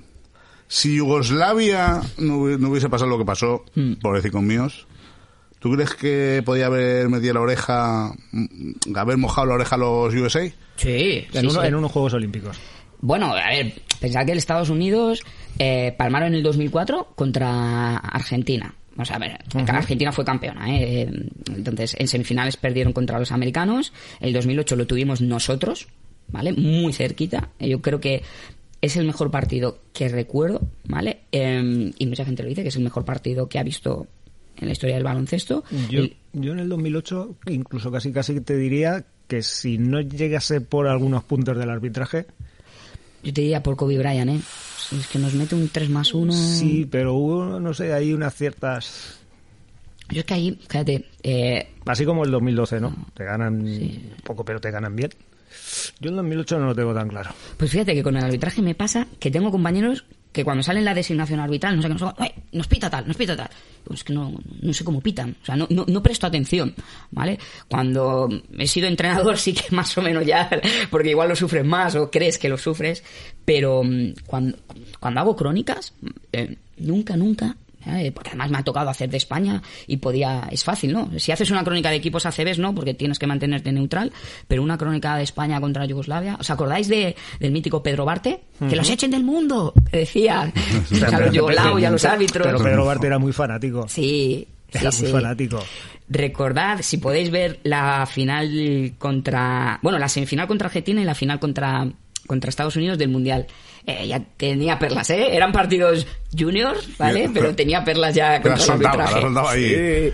Sí, sí, sí. sí. Eh, mm, hay una cosa que se nos ha escapado. Has dicho tú entrenador, tú has entrenado también. Sí. Cuéntanos un poquito de eso. Pues eh, lo que comentaba, ¿no? Es que al final te gusta eh, y porque decía, nunca eh, en Tarazona jugaba, pero no, no había equipo. Si llego a saber que había club, ¿vale? Porque claro, aquí ya, venirte aquí al Veral, era, no sé si estaba construido, ¿no? Vaya, No, era, era un mundo. no. Un Real fue después. sí. Claro, era, era un mundo. O sea, yo, para mí, mi, mi mundo era el Congo. ¿Sabes? Claro, era el el, el- el- barrio como yo y tu madre te decía, como cruce de esa calle, cruce la avenida, ¡Pim! zas. ¡Zasca! Sí, sí. Eh, en donde hay una residencia era un descampado, digamos que eso era El los límites, los Sí, límites sí. naturales de, de tu zona de influencia. Entonces, yo lo desconocía. Y luego, claro, cuando ya hay un club y te dices, bueno, ya a jugar, a jugar con 25 años y todo, ah, no, ¿sabes? Las pachangas sí. En el poli, ahí, una zona pachanguera de Bueno, lo que pasa que también es cierto que algunas de esas pachangas al final parecía que se estaban jugando la final de la Euroliga. ¿eh? Hay mucho motivado en las pachangas. Creo que Yo, conocemos yo- a todos. yo, de hecho, dejé, de ir a jugar porque había momentos Ay, que ya ay, vi un día que uno le soltó un piño a otro y dije, no, Ya, esto se no. nos está yendo de las manos, esto no va conmigo. No, yo no. mi gen competitivo lo tengo muy perdido. Fíjate que yo soy muy... O sea, yo cuando... Enlazando lo del tema de, de entrenar, yo soy muy competitivo. Pero siempre lo tenía muy claro y se lo decía a los jugadores, jugadoras y, y árbitros. Todos tenemos un papel que interpretamos aquí. Empieza el partido y me pongo el papel de, de entrenador. Yo había tiempos muertos que le decía a, a Rubén, a mi, a mi segundo, les va a caer bronca. Ahora voy a decir dos tonterías, dos insultos, estampo la, la pizarra. sí, y luego no pasa Voy a nada. motivarlos y ya está. Y, y al árbitro lo mismo. Y le decía a las jugadoras, voy a decir una cosa, no va con vosotras, va para que vea al árbitro lo enfadado y lo indignado que estoy. Y luego nada, y luego nos vamos y nos saludamos y ya está. No, y- pero es que tiene que ser así, coño, y no pasa nada. Claro, y oye, y también ha habido días que yo me he enfadado. A mí me han echado en el René Marigil y Sí, como era como vamos. era verano, tenían las puertas abiertas. Y cuando te echan, no puedes estar en el pabellón. Con dos narices, Tienes que ir de fuera. estaba en la puerta y estaba dirigiendo desde fuera. Claro. Es que os he dicho que soy muy cabezón, ¿eh? sí, eh, a- a una legalidad ahí, ¿no? Con un megáfono. Sí, sí, no, y a mí se me puso... Porque este sí que se me puso chulito. Y ahí creo que fue la única vez que dije, pues haz lo que quieras. Si yo trabajo en la CB, a mí no me vas a contar eh, historias. De baloncesto no vas a saber más que yo. ¿Sabes? Pero, sal- mira, salvo esa excepción que, que la recuerdo y por eso bah, me, me llevo Y que- bien. y no- y que no Además, deja- sí, sí hay que dar las gracias a los árbitros. O sea, Claro. sin ellos no podríamos jugar. O sea, y que no deja de ser una anécdota más Claro. de tu... Que esto creo que enlaza con la quinta pregunta y última. La pregunta difícil, pero Ah. creo que en tu caso va a ser la más fácil. Anécdotas. Buah. Buah. ¿Cu- cu- ¿Cuánto tenemos? Lo- ¿Cuánto lo- tenemos? Nos vamos a ir ¿cuánto- acabando. Bien. Ah, No, a ver, porque ¿sabes qué pasa? Que a mí me han entrevistado muy poquito, las cosas como son, pero siempre dices, guau, como tú eres periodista, sabes que la pregunta de ¿qué anécdota, qué anécdota? A ver, yo, a ver, os digo, a mí Dwight Howard, Howard pivot de Orlando Magic, me levantó y eso, pues, eh, me vi en ese momento que habían tres, cuatro fotógrafos haciendo fra, fra, fra, una ráfaga de, de fotos y está, eh, está en internet. Pero yo recuerdo que al día siguiente estábamos cruzando eh, Canal Street, que era una calle principal de Nueva Orleans, Ajá. y como buen español, pues no cruzamos por el paso de peatones, sino a dos metros del paso de peatones. sí, sí. y, nos bien. paró un policía, y yo dije, madre de Dios, la que hemos liado, ¿sabes? Y, y no, y era porque había visto en la tele que había salido. Oye, Ya se te, queda- te había conocido. Claro, y yo creo que en ese mismo paseo nos vamos a un casino y a, a las puertas, ¿eh? a las puertas del casino y empezamos a oler a marihuana. Madre mía, aquí qué olor, como a ver, una crew de 30, 40 personas. ¿Y quién estaba en el medio? Nuestro amigo Allen Iverson. Esas, esas cositas. Eh, y luego, no sé, yo sí que te digo que como vivencia personal me quedo con, con el, el verano en el que fui eh, responsable de prensa de la selección femenina. Ese año, además lo digo, es que lo del gafe, eh, recordaros, eh, Eh, no llegamos ni a cuartos. Y fue el, el verano del body. ¿Acordaos el pantalón este apretadito y todo? Claro, que te llame el programa de Julia Otero a ti, que era jovencito, ¿eh? y, y te quiera hacer una pregunta. Y tú esto, claro, a nivel de comunicación es, es, es- es jodido de ¿Y, gestionar. y por dónde sales por ahí? Claro, Porque, es que... claro, tienes que decirle a la jugadora que vas a hablar, el programa de Julia Otero es importante, pero cuidado con lo que digas, porque detrás de nosotros hay una federación y hay una federación internacional. Claro, tú estás representando, ¿ah? claro. Claro, eh, y luego, evidentemente, eh, pues bueno, yo, yo siempre lo digo que de ahí me llevo eh, alguna amistad jugador Alba Torrens, Laia Palau, que perdura en el tiempo, y tengo muy grabado el día que nos eliminan, tomarme una cerveza como cuando te deja la novia, te echan del trabajo o algo, eh, la cerveza del desahogo con Laia Palau y Elisa Aguilar, campeón, eh, capitana de aquella selección, que me coge por el pasillo y me dice, Álvaro, perdóname, pero te tengo que dar un abrazo. Digo, ¿cómo que perdóname? Si, si lo eres todo a nivel de, de baloncesto nacional, claro que sí. Entonces, pero bueno, ese tipo de anécdotas, la verdad es que... Uf, esta es buena, esta también. ahora- Es que digo, ¿cuánto tiempo tenemos? Eh, en los Juegos Olímpicos resulta que había quedado con la jefa de prensa de la selección femenina para irnos a la inauguración. Y ella perdió el, el shuttle, el enlace, eh, para, para, para ir al Estadio Olímpico. Yo lo había cogido, pero íbamos justos de tiempo. Y, y estuve, digamos, en la central de transporte, de comunicación. Ella cogió y por suerte eh, se fue directo en un taxi al, pabellón, bueno, al Estadio Olímpico. Y yo ahí perdí mi oportunidad y ya llegaba tarde. Y me decían, es que ya ha salido el último, deprisa corriendo. Imaginaos que los japoneses no hablan inglés, cazando a un taxista japonés. Oye, me tienes que dejar aquí, pum, pum. Va pasando, empezó- se está ajustando la hora de empezar. Y me dice el, el taxista, te voy a dejar a 10 minutos. Digo, ¿cómo a 10 minutos? No me puedes dejar en plena pandemia de noche en una ciudad que no conozco porque no podíamos salir. Ah, tomar por culo. A tomar No, por no. Eh, eh, ahí me salió también, pues eso, la mala leche que uno tiene y tiramos cinco minutos. Eh, cinco minutos de trayecto. Y ya la última barrera me dijeron, no, no, tú ahí lo ves, pero es que el, el- el Estadio Olímpico está en mitad del- de un bosque, de un parque grande, ¿vale? Y de noche no, no se veía. Porque recordad, es pandemia, tampoco había tanta tráfico y todo. Y yo tiré corriendo lo que me decían. A mí me decían los policías por aquí, gira por allá. Y yo, mm, opening ceremony, opening ceremony. Iba con mi credencial ahí corriendo. Me pegué una panza de correr. Y mm, paso un control, ya estoy dentro. Y voy así andando, papá, buscando dónde había quedado con, con mi compañera. Y de repente me dice, hombre, Álvaro, ¿qué haces? Digo, chacho, era Sergio Rodríguez. Me había pasado y me había colado donde estaban todos los deportistas. Ah. Y, y tengo ahí una foto que... Desfilaste con ellos. Sí, sí.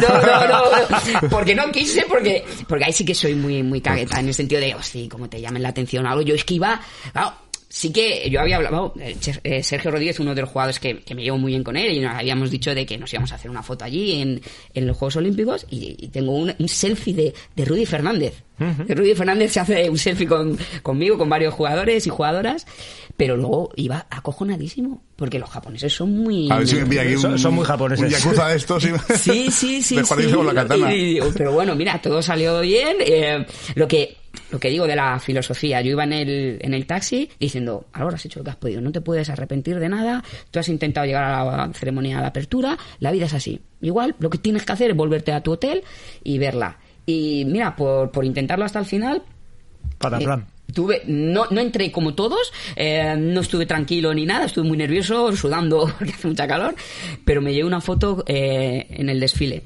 Ahí. El rollo este de vivir unos juegos, unos juegos olímpicos sin nada de público.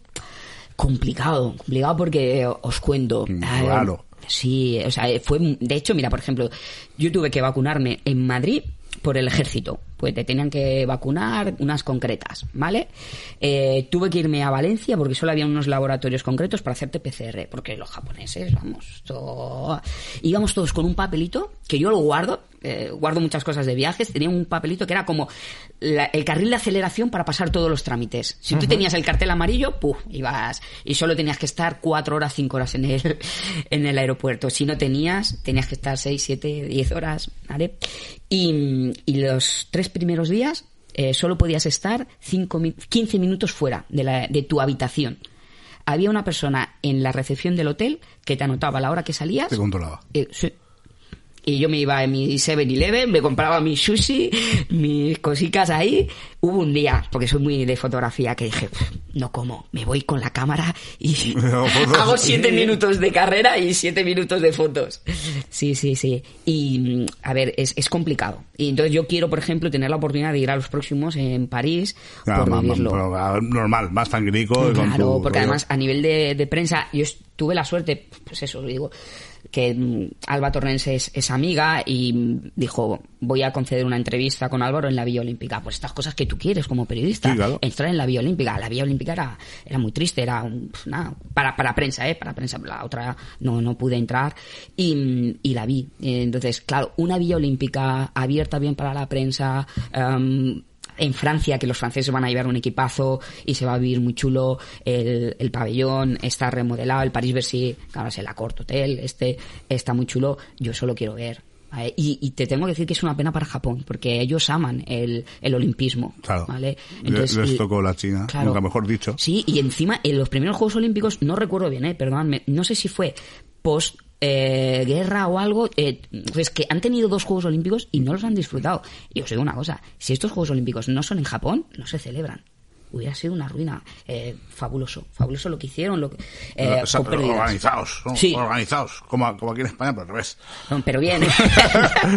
Sí, bueno, sí. bueno, pues yo creo que hasta aquí, Sí, oye, yo qué creo bien, que muy bien me bien. lo he pasado, Sí, de las sí, sí. entrevistas más prolíficas que hemos tenido. gracias. Y van ya decenas y decenas, ¿eh? Ya llevamos la hora. Además, se ha hecho, ah, pues a mí se me ha hecho súper corta. Sí, se ha hecho corta porque ha sido muy ameno. a mí Sí, se sí, me ha hecho súper corta. Pues hay un placer enorme haberte tenido aquí. Te la has pasado bien. Sí, sí, prometo, prometo que si hay novedades, estas cosas que la gente no dice hasta que salgan, os avisaré. Sí, bueno, Ah, bueno, nosotros en, sí, ese, ese- en ese sentido te eh, decimos lo te que le decimos a todo lo que sí. pasa por aquí, que Cualquier cualquier, cosita historia que tengáis por ahí, cualquier cosa que tengáis que lanzar Sí, en el espacio, sí, estos sí, micros son vuestros. Por cierto, tenemos una última petición de un queridísimo amigo Isidro, nos ha dicho Sí. antes que a ver si tiran el entero de Valencia y a ver qué puedes hacer ahí. Pues, eh, mira, estas, eh, hay dos cosas que que, sale han el empeorado. libro también, ¿no? Eh, han empeorado eh, para la prensa es que es súper complicado todo súper complicado todo Eh, la NBA lo que os decía una radio de Granada de aficionados Sí, sí, sí. consiguió un pase en el 2008 Ahora yo ACB, como ya no nos permiten escribir de NBA, la- las tengo, que me las tengo que ingeniar de aquella manera para decir, oiga, NBA, acredíteme que he sido alguien en algún momento dentro de su mundo. Sí, sí. Hostia. Muy bien. Pues Álvaro, muchísimas gracias por haberte prestado a esto. Nada, un placer. Y vamos a terminar el programilla este, Correcto. de sábado por la mañana. Eso es. Bueno, Buenos días y hasta siempre. hasta luego.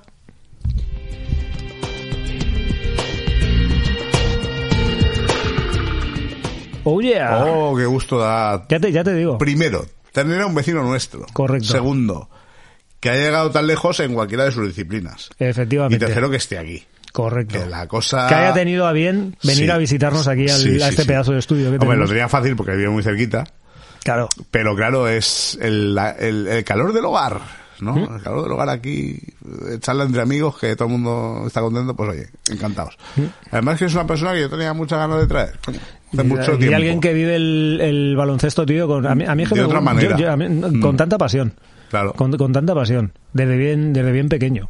Y además el tío mete unas canastas que flipa, ¿eh? A ver, yo sí que me, yo, sí que me, a ver, yo me molaba muchísimo el baloncesto, sí que iba a jugar de vez en cuando. Lo que pasa que sí que es verdad que llegó un punto en el que me daba la sensación de la que la gente con la que quedabas habitualmente los sábados por la tarde para jugar, no sé, tío, digo, hostia, no nos estamos jugando la final de la Euroliga ni Ya sé- ninguna cosa de estas. ya sé. No, no, muchísima gente. Ya en general, sé, al final amigos de- míos con amigos tuyos. de- sí, Sí, sí, sí, decidí dejar de ir a jugar. Dije, es que no me vale la Un pena. saludo para Blasco desde aquí. por No, y, y y algunos más. Y algunos para más. Palas, ¿no? Y sí, más Rus y todos esos. Toda esta peña. Al final llegaba un punto que decías, tío. Que hacía como los Que chiquillos somos ya- colegas, que luego por la tarde nos vamos a ir a tomar una cerveza todos juntos y nos vamos a poner ciegos, Eh, tío. con los Tenemos que estar aquí... es verdad que saltabais la valla de los colegios para jugar y todo esto, ¿no? Sí, sí, a ver, pero es que Pero, era lo que había, tío. había si querías jugar a básquet, o saltabas la valla, saltabas la valla. Es que si no, no se podía jugar de ninguna otra manera. Los Ah, colegios estaban cerrados. Respecto al baloncesto aquí en, en, en el municipio, sí que recuerdo unos años un poco dorados, sobre todo en femenino. No, coño, ahora actualmente el Club Baloncesto Puerto, si no me equivoco, creo que está en la tercera categoría, una Ahora cosa así. está un poco, ¿no? Pero ahora parece que... Pero Tiene años- jugadores hasta cierto punto profesionales, incluso creo que tienen fichado a algún americano. Pero a final, al principio de los 90, cuando balonmano ya estaba tan requemado aquí, sí que por una temporada que a todas las chavalas les metían baloncesto en, en los colegios y tal. Cuando yo iba, yo cuando yo iba a la escuela de Begoña, yo hacía EGB, tío, yo recuerdo que yo jugaba balonmano, pero también había equipo de baloncesto. ¿Era tan numeroso como el de balonmano? Pues, pues ya no te lo sé decir. Pero sí que había competición de baloncesto escolar. Ahora no lo sé. Yo que ahora está un La- La, verdad es que ahora no lo sé. Bueno, como Igual nos hemos Néstor- centralizado un poquito más en el balonmano, El porque sí que es cierto que sí. los dos equipos, tanto el masculino como el femenino, están en También, está muy bien. están en que, categorías lo que bastante somos, buenas. tampoco... Mm. Pero que, coño, hemos tenido aquí, bueno... mi- Mira, Sandy, hace Cor- poco, correcto, el año pasado. el año pasado. Ya Teletour también estuvo por aquí. También. Y bueno, y ya si nos re- retrotraemos a tiempos pretéritos... A Pedro Conde y a a, Pedro Conde y a Seba y al Rodríguez. Sebas. A Seba Rodríguez. Efectivamente. Álvaro, Pues un placer enorme haberte tenido aquí. Esta es tu Grandísimo. casa, estos son tus micros. Ya sabes. Y cualquier cosa que... que tengas que lanzar decir, espacio, tú no lo dices a nosotros, Incluso balón de baloncesto. ¿Lo tienes que lanzar un triple? Pues aquí lo puedes lanzar. también. Montamos aquí una canasta de la plaza y... y- Ah, No, mira, en, en esta plaza no hay. Que lo la monte Darío. hay unas Darío, hay- una canasta aquí en la plaza. Sí, unas cuantas por ahí repartidas, pero aquí no. Sí. Bueno, el ¿sabías qué? ¿Sabías qué? Shot your gun. Shot tu arma. Es- Oye, cuéntanos. A ver, pues esto tiene que ver un poco con el baloncesto, porque sí que es cierto que habitualmente en el baloncesto los jugadores que han tenido un muy buen lanzamiento exterior siempre han sido conocidos como las, las metralletas. Jugador, por ejemplo, pues Margail era un tío que tenía Josep María Margail. Este jugador era de mediados. ¿Este no era del PSOE de, Cataluña? No, me no. Ah, no, sí. tú, tú estás diciendo Pascual Maragall, Ah, tío, sí, el que, es verdad, el que se fue alcalde y no sé si llegó a Sí, ser presidente, muy honorable presidente de la Generalitat. Sí, sí, verdad, Josep María olla. Maragall, este tío creo que es de mediados de los finales de los 70 o todos los 80 y casi casi principios de los 90, una cosa así más o menos. Hizo casi toda su carrera en el en el Juventud de Badalona. Y el tío tenía una muñeca que, que daba gusto. Entonces va un poco por ahí, ¿no? El hecho de que jugadores que tenían una técnica de lanzamiento realmente brutal. Esto pues el caso de Navarro y todo y también. Eh, sí, Navarro lo que pasa que era a lo mejor un poquito más en movimiento. Gente fina lanzando. Gente fina, fina, Fina, dice, esto que decías, joder, joder, qué técnica que tiene. Pues esto viene un poco a colación de que sabíais que el tiro libre perfecto existe. El tiro libre El perfecto. tiro libre perfecto O sea, existe. Esto es un tío o una tía que no fallaba ni una. Esto es un estudio que se hizo en la Universidad de North Carolina. Anda, Que si, si no me equivoco, Álvaro, por favor, hazno, eh, rectifícame si, si estoy en, en error. Creo que allí es de la universidad de la que salió Michael Jordan en su día. Yo creía que era la UGI. Fíjate. Sí, de la UGI. La UGI de agrónomos. No, creo que no era de la UGI. de- Estuvo a punto, mandó la solicitud, lo que pasa que no tenía Hernández currículum, entonces lo cogieron Ya, y lo mandaron para casa. Lo creo que lo mandaron a North Carolina. Pues hace aproximadamente unos 20 años o unos poquitos más, los doctores Chau Tran, no, Chautran. no chino. José Chan, Ah, José Chan. no, Chau Tran, no tengo ni idea de dónde es, y Larry Sil- Silverberg desarrollaron un sistema de simulación informática que permitía calcular cuál era la forma óptima de lanzar los tiros libres. Se ve que esta peña se estuvieron prácticamente cinco años simulando millones de lanzamientos de tiros libres en 3D. Ahí en nada, más de cinco años. Y al final se ve que llegaron a la Sí, conclusión. sí, con Sí, un juego o algo. pues no lo sé, supongo, supongo sería algún programa, algún simulador, alguna historia, y llegaron a la conclusión de que para que el lanzamiento sea perfecto, los jugadores deben lanzar el balón y hacerlo girar a tres hercios. No, la verdad es que lo he leído y no tengo ni puta idea de qué va el rollo. de, frecuencia. Ya, tío, pero no sé, yo lo que pone aquí, por, por favor, Abelino, Isa, mm, Tres hercios son eh, No lo- tres vueltas por segundo. pues no, no- Creo. no lo sé, no tengo ni puta idea. Creo. O algo así. Sí, pues mira, sí, sí, es verdad, tres, tres vueltas hacia atrás antes de llegar al aro. Otra Bueno, matización. claro, en el segundo no, en la distancia. Claro, otra, hay. otra matización que hacen aquí es que la pelota, si gira hacia atrás y bota contra el tablero, eh, tiene más posibilidades de entrar dentro de la canasta que si gira hacia adelante. eh, como los de Alicante. Oye, me flipa. Hacer, hacer, hacer, hacer girar la pelota hacia adelante, yo lo, lo estaba leyendo esta mañana, tío, y lo estaba pensando y digo, hostia, ¿y eso cómo coño se hace? No lo sé, yo cuando jugaba, yo Ah, para bueno, mí, a ver, yo soltaba un... pelota por la propia inercia, ¿no? Hostia, pero no lo sé, tío, un poco raro. Yo no sé si sería capaz de hacerla girar hacia adelante. Este, no sé, un poco difícil. Yo creo que no. Lo, lo estaba pensando y digo, yo sería incapaz. A ver, el tiempo que el balón tiene que estar en el aire debe ser un segundo, Un segundo. Bien, va. más o menos, por el tema de los tres Ah, pero- lo que tú has dicho, las sí. tres vueltas hasta la próxima. Sí, al final te has, sale ahí. has hecho bien el cálculo, veo que has hecho bien los claro, deberes. sí, yo y luego la última matización que dice es que el ángulo de tiro con respecto a la horizontal debe estar en torno a los 51,5 grados. Esto provoca De que el balón llegue, llegue justo al aro, sí, Celsius o Fahrenheit, llegue, llegue justo al aro, pero con la menor velocidad posible. Eh, bueno, sí, yo me imagino a los jugadores aquí diciendo, gracias por el estudio, voy a hacer... Voy a hacer lo que me salga de las pelotas. Sí, claro, creo. y a mí es que enseguida me ha venido a la cabeza un jugador que llegó al Estudiantes Caja Postal en el año 93, 94, una cosa así. Me parece que era Darko Jetikanin. Darth Vader. No, Darko Jetikanin. Ah. Este era croata. Este mm, decía en las malas lenguas que en los entrenamientos, cuando terminaba el entrenamiento, se ponía a tirar tiros libres, o sea, a practicar el tiro libre. A lo bestia. Y creo que le llegaron a contabilizar 100 más de 150 metidos seguidos. ¿Seguidos? Seguidos. Madre mía. O sea, de coger la pelotica y pum, Uno, más, pum, dos, pum, tres. 150, más de Pero el tío 150. hacía lo de los hercios. No lo sé si hacía el Pues- cálculo mentalmente o no, tío, pero el caso es que el cabrón tenía una muñeca bastante... A ver, yo a colación de esto sí que sé que hay robots que no fallan ni una. Que ahora han sacado robots que pam, coge la pelota, la tira y así. Pues igual los robots los han sacado con los estudios que hizo esta Pues gente, tío, en la Universidad de North pues Carolina. Solo ha servido para esa mierda, porque Ya. la cantidad de estudios mierder. Inteligencia, inteligencia artificial. Claro, la inteligencia artificial ahí juega un papel fundamental. Bueno, tampoco, porque esto es inteligencia tradicional, esto es pura Sí. física. No, no, tal cual, o sea, puro cálculo, puro estudios y puras movidas de estas. Pero final, ¿pa' la, dónde? pero la cantidad de, de, de, de- de estudios mierdas que se hacen en las universidades de Estados Unidos, para verlo también, ¿eh? Bueno, al final, yo qué sé, tío, si, Si se quiere tener para algo, para de de este tipo de humanidad, cosas, pero ya ves tú qué mierda. Para sacar el tiro libre perfecto. Y además yo creo que este, este estudio, si lo haces aire libre, mm, te la joden.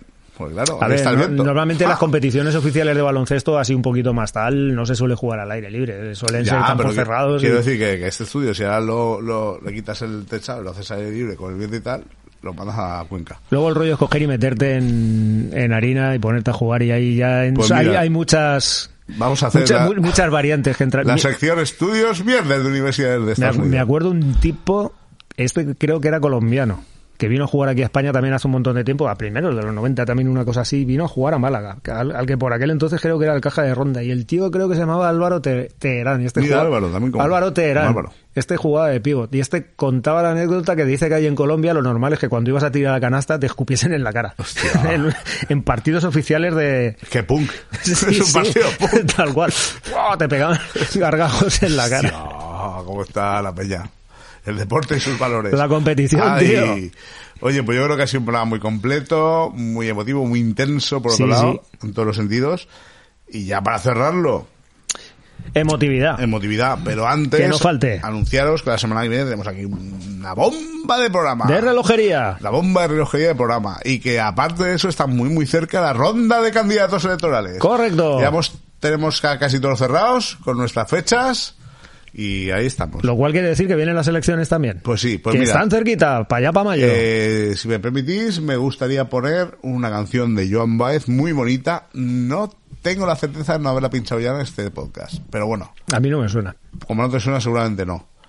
Que se llama Diamonds and Rust. Y con esta canción, que también le gustaba mucho a Navarrete, me consta, nos vamos a ir hasta la semana que viene. Correcto. Así que, buen fin de semana. Para todos y para todas. Amiguitos y amiguitas. Con Joan Baez y Diamonds and Rust nos vamos. Venga. Hasta la semana que viene. Hasta Hasta luego.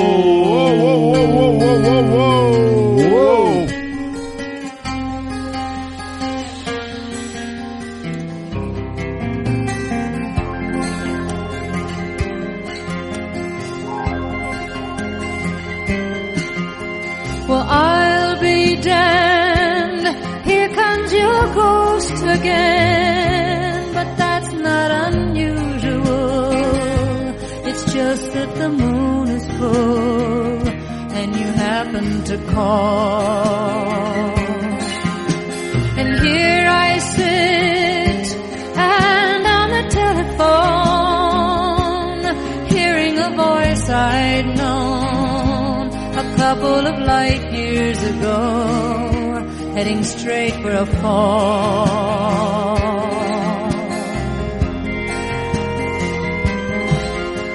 As I remember, your eyes were bluer than robin's eggs. My poetry was lousy, you said. Where are you calling from? A booth in the Midwest.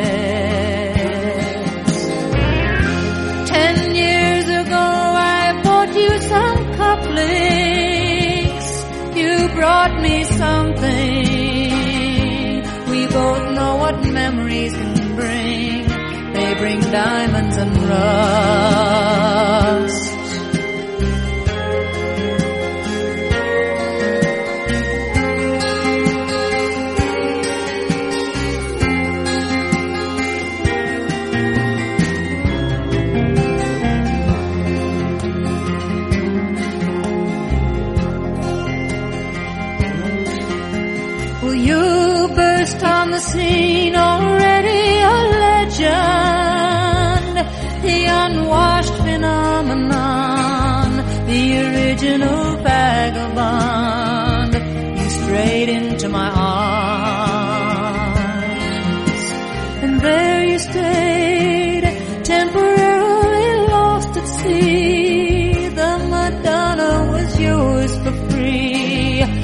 The girl on the half shell could keep you unharmed.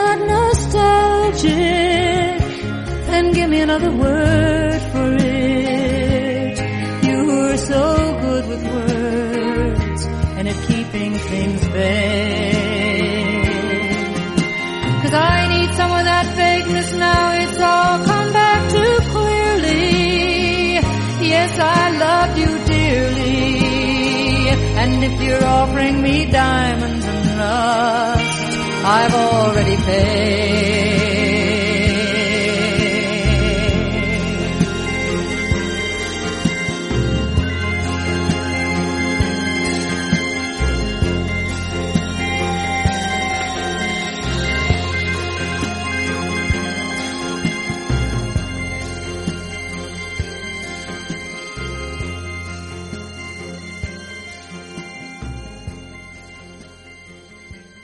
Mi juventud, pues fue la felicidad absoluta. La única etapa feliz que recuerdo en mi vida. Vivía al aire libre. Yo soy de Estivella, no soy del puerto.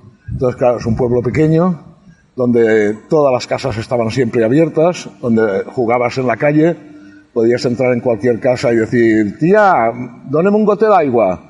Y no había absolutamente ningún problema. Era una juventud en la que vivíamos como pájaros, para arriba y para abajo, por los montes, por el río, por el barranco. Una etapa en la que de repente te encuentras aquí y que sabes que en un momento desaparecerás y que tal como antes no existías, luego dejarás de existir. Digamos que es un paréntesis dentro de la no existencia. Y creo que se le da más importancia de la que realmente tiene. Para mal. Creo que si lo relativizáramos todo más y nos diéramos cuenta de que en realidad no somos nada, que es el tópico que se dice cuando alguien se muere, es que no somos nada. Si realmente eso lo asumiéramos, quizá muchas cosas cambiarían. Si no nos tomáramos tan en serio nosotros mismos y quisiéramos acumular tanto y ser tanto, seguramente la sociedad sería de otra manera mucho más positiva. Yo creo que todo. Yo creo que me gustaría cambiarlo todo, empezando por la, por la pobreza, por la diferencia de clases, por la violencia, la falta de empatía, la falta de solidaridad, en fin, todo lo que caracteriza a la sociedad negativamente. Mm, habría que haber un cambio realmente de mentalidad. Habría, tendría que cambiar el ser humano completamente para que esta sociedad realmente tuviera valor y fuéramos mínimamente felices. Y lo veo muy difícil. Yo en eso soy muy derrotista. Creo que no, creo que, creo que no hay solución. Hay una frase que me gusta mucho de Scott Fitzgerald que dice que aunque nada tiene solución, mm, debemos de vivir como si todo tuviera solución. No. Yo creo que la gente de verdad honesta y la gente de verdad que tiene un sentido ético muy claro no tiene un precio, no se vende. No puedo creer que todo el mundo tenga un precio. No, no lo creo. No conozco a nadie de momento que, que no lo tenga, pero estoy convencido de que tiene que haber gente que no tiene precio. Lo primero, haría un apartado, un buen pellizco, pero un buen, buen pellizco, para ayudar a protectoras, a ONG solidarias y a toda esta gente que está trabajando por el bien de, lo- de los demás, de los seres vivos, tanto personas como animales. Y luego, a nivel personal, la verdad es que yo llego a un momento en mi vida en el que con lo que tengo me conformo. Me conformo totalmente. Realmente no necesito más. Para vivir necesito más cosas que hacer, pero no cosas que tener. Por lo tanto, creo que lo, lo que más haría sería solidarizarme con causas. Creo que eso me iba a satisfacer más que el hecho personal de comprar, tener, poseer, etcétera. Porque con lo que tengo, eso- es que eso ya voy. a eso ya voy, ya voy a todos, voy a todos los conciertos del Palau, voy a todos los conciertos de rock que puedo, entonces, pero bien, sí, claro, hombre, que, ¿quién no te dice que un viajecito me pegaría, no? Hay un sitio que todavía no he ido que me apetece ir, que es eh, Buenos Aires, Argentina. Cruzar el charco otra vez. Quizá ese viaje haría. Pues que nada, pues estoy encantado de haberos conocido, de estar en este grupo que me parece genial. Creo que tenemos mucho futuro como asociación, que podemos influir mucho en muchas cosas importantes en el ámbito, ya no solo en Puerto Sagunto, sino incluso a nivel comarcal. Yo espero que esto se vaya expandiendo y no solo quede solo en Puerto de Sagunto, porque hay mucho que hacer. Y que creo que sois todos maravillosos y ojalá el grupo tire para adelante, que estoy seguro que va a ocurrir y vamos a hacer cosas muy grandes en este pueblo.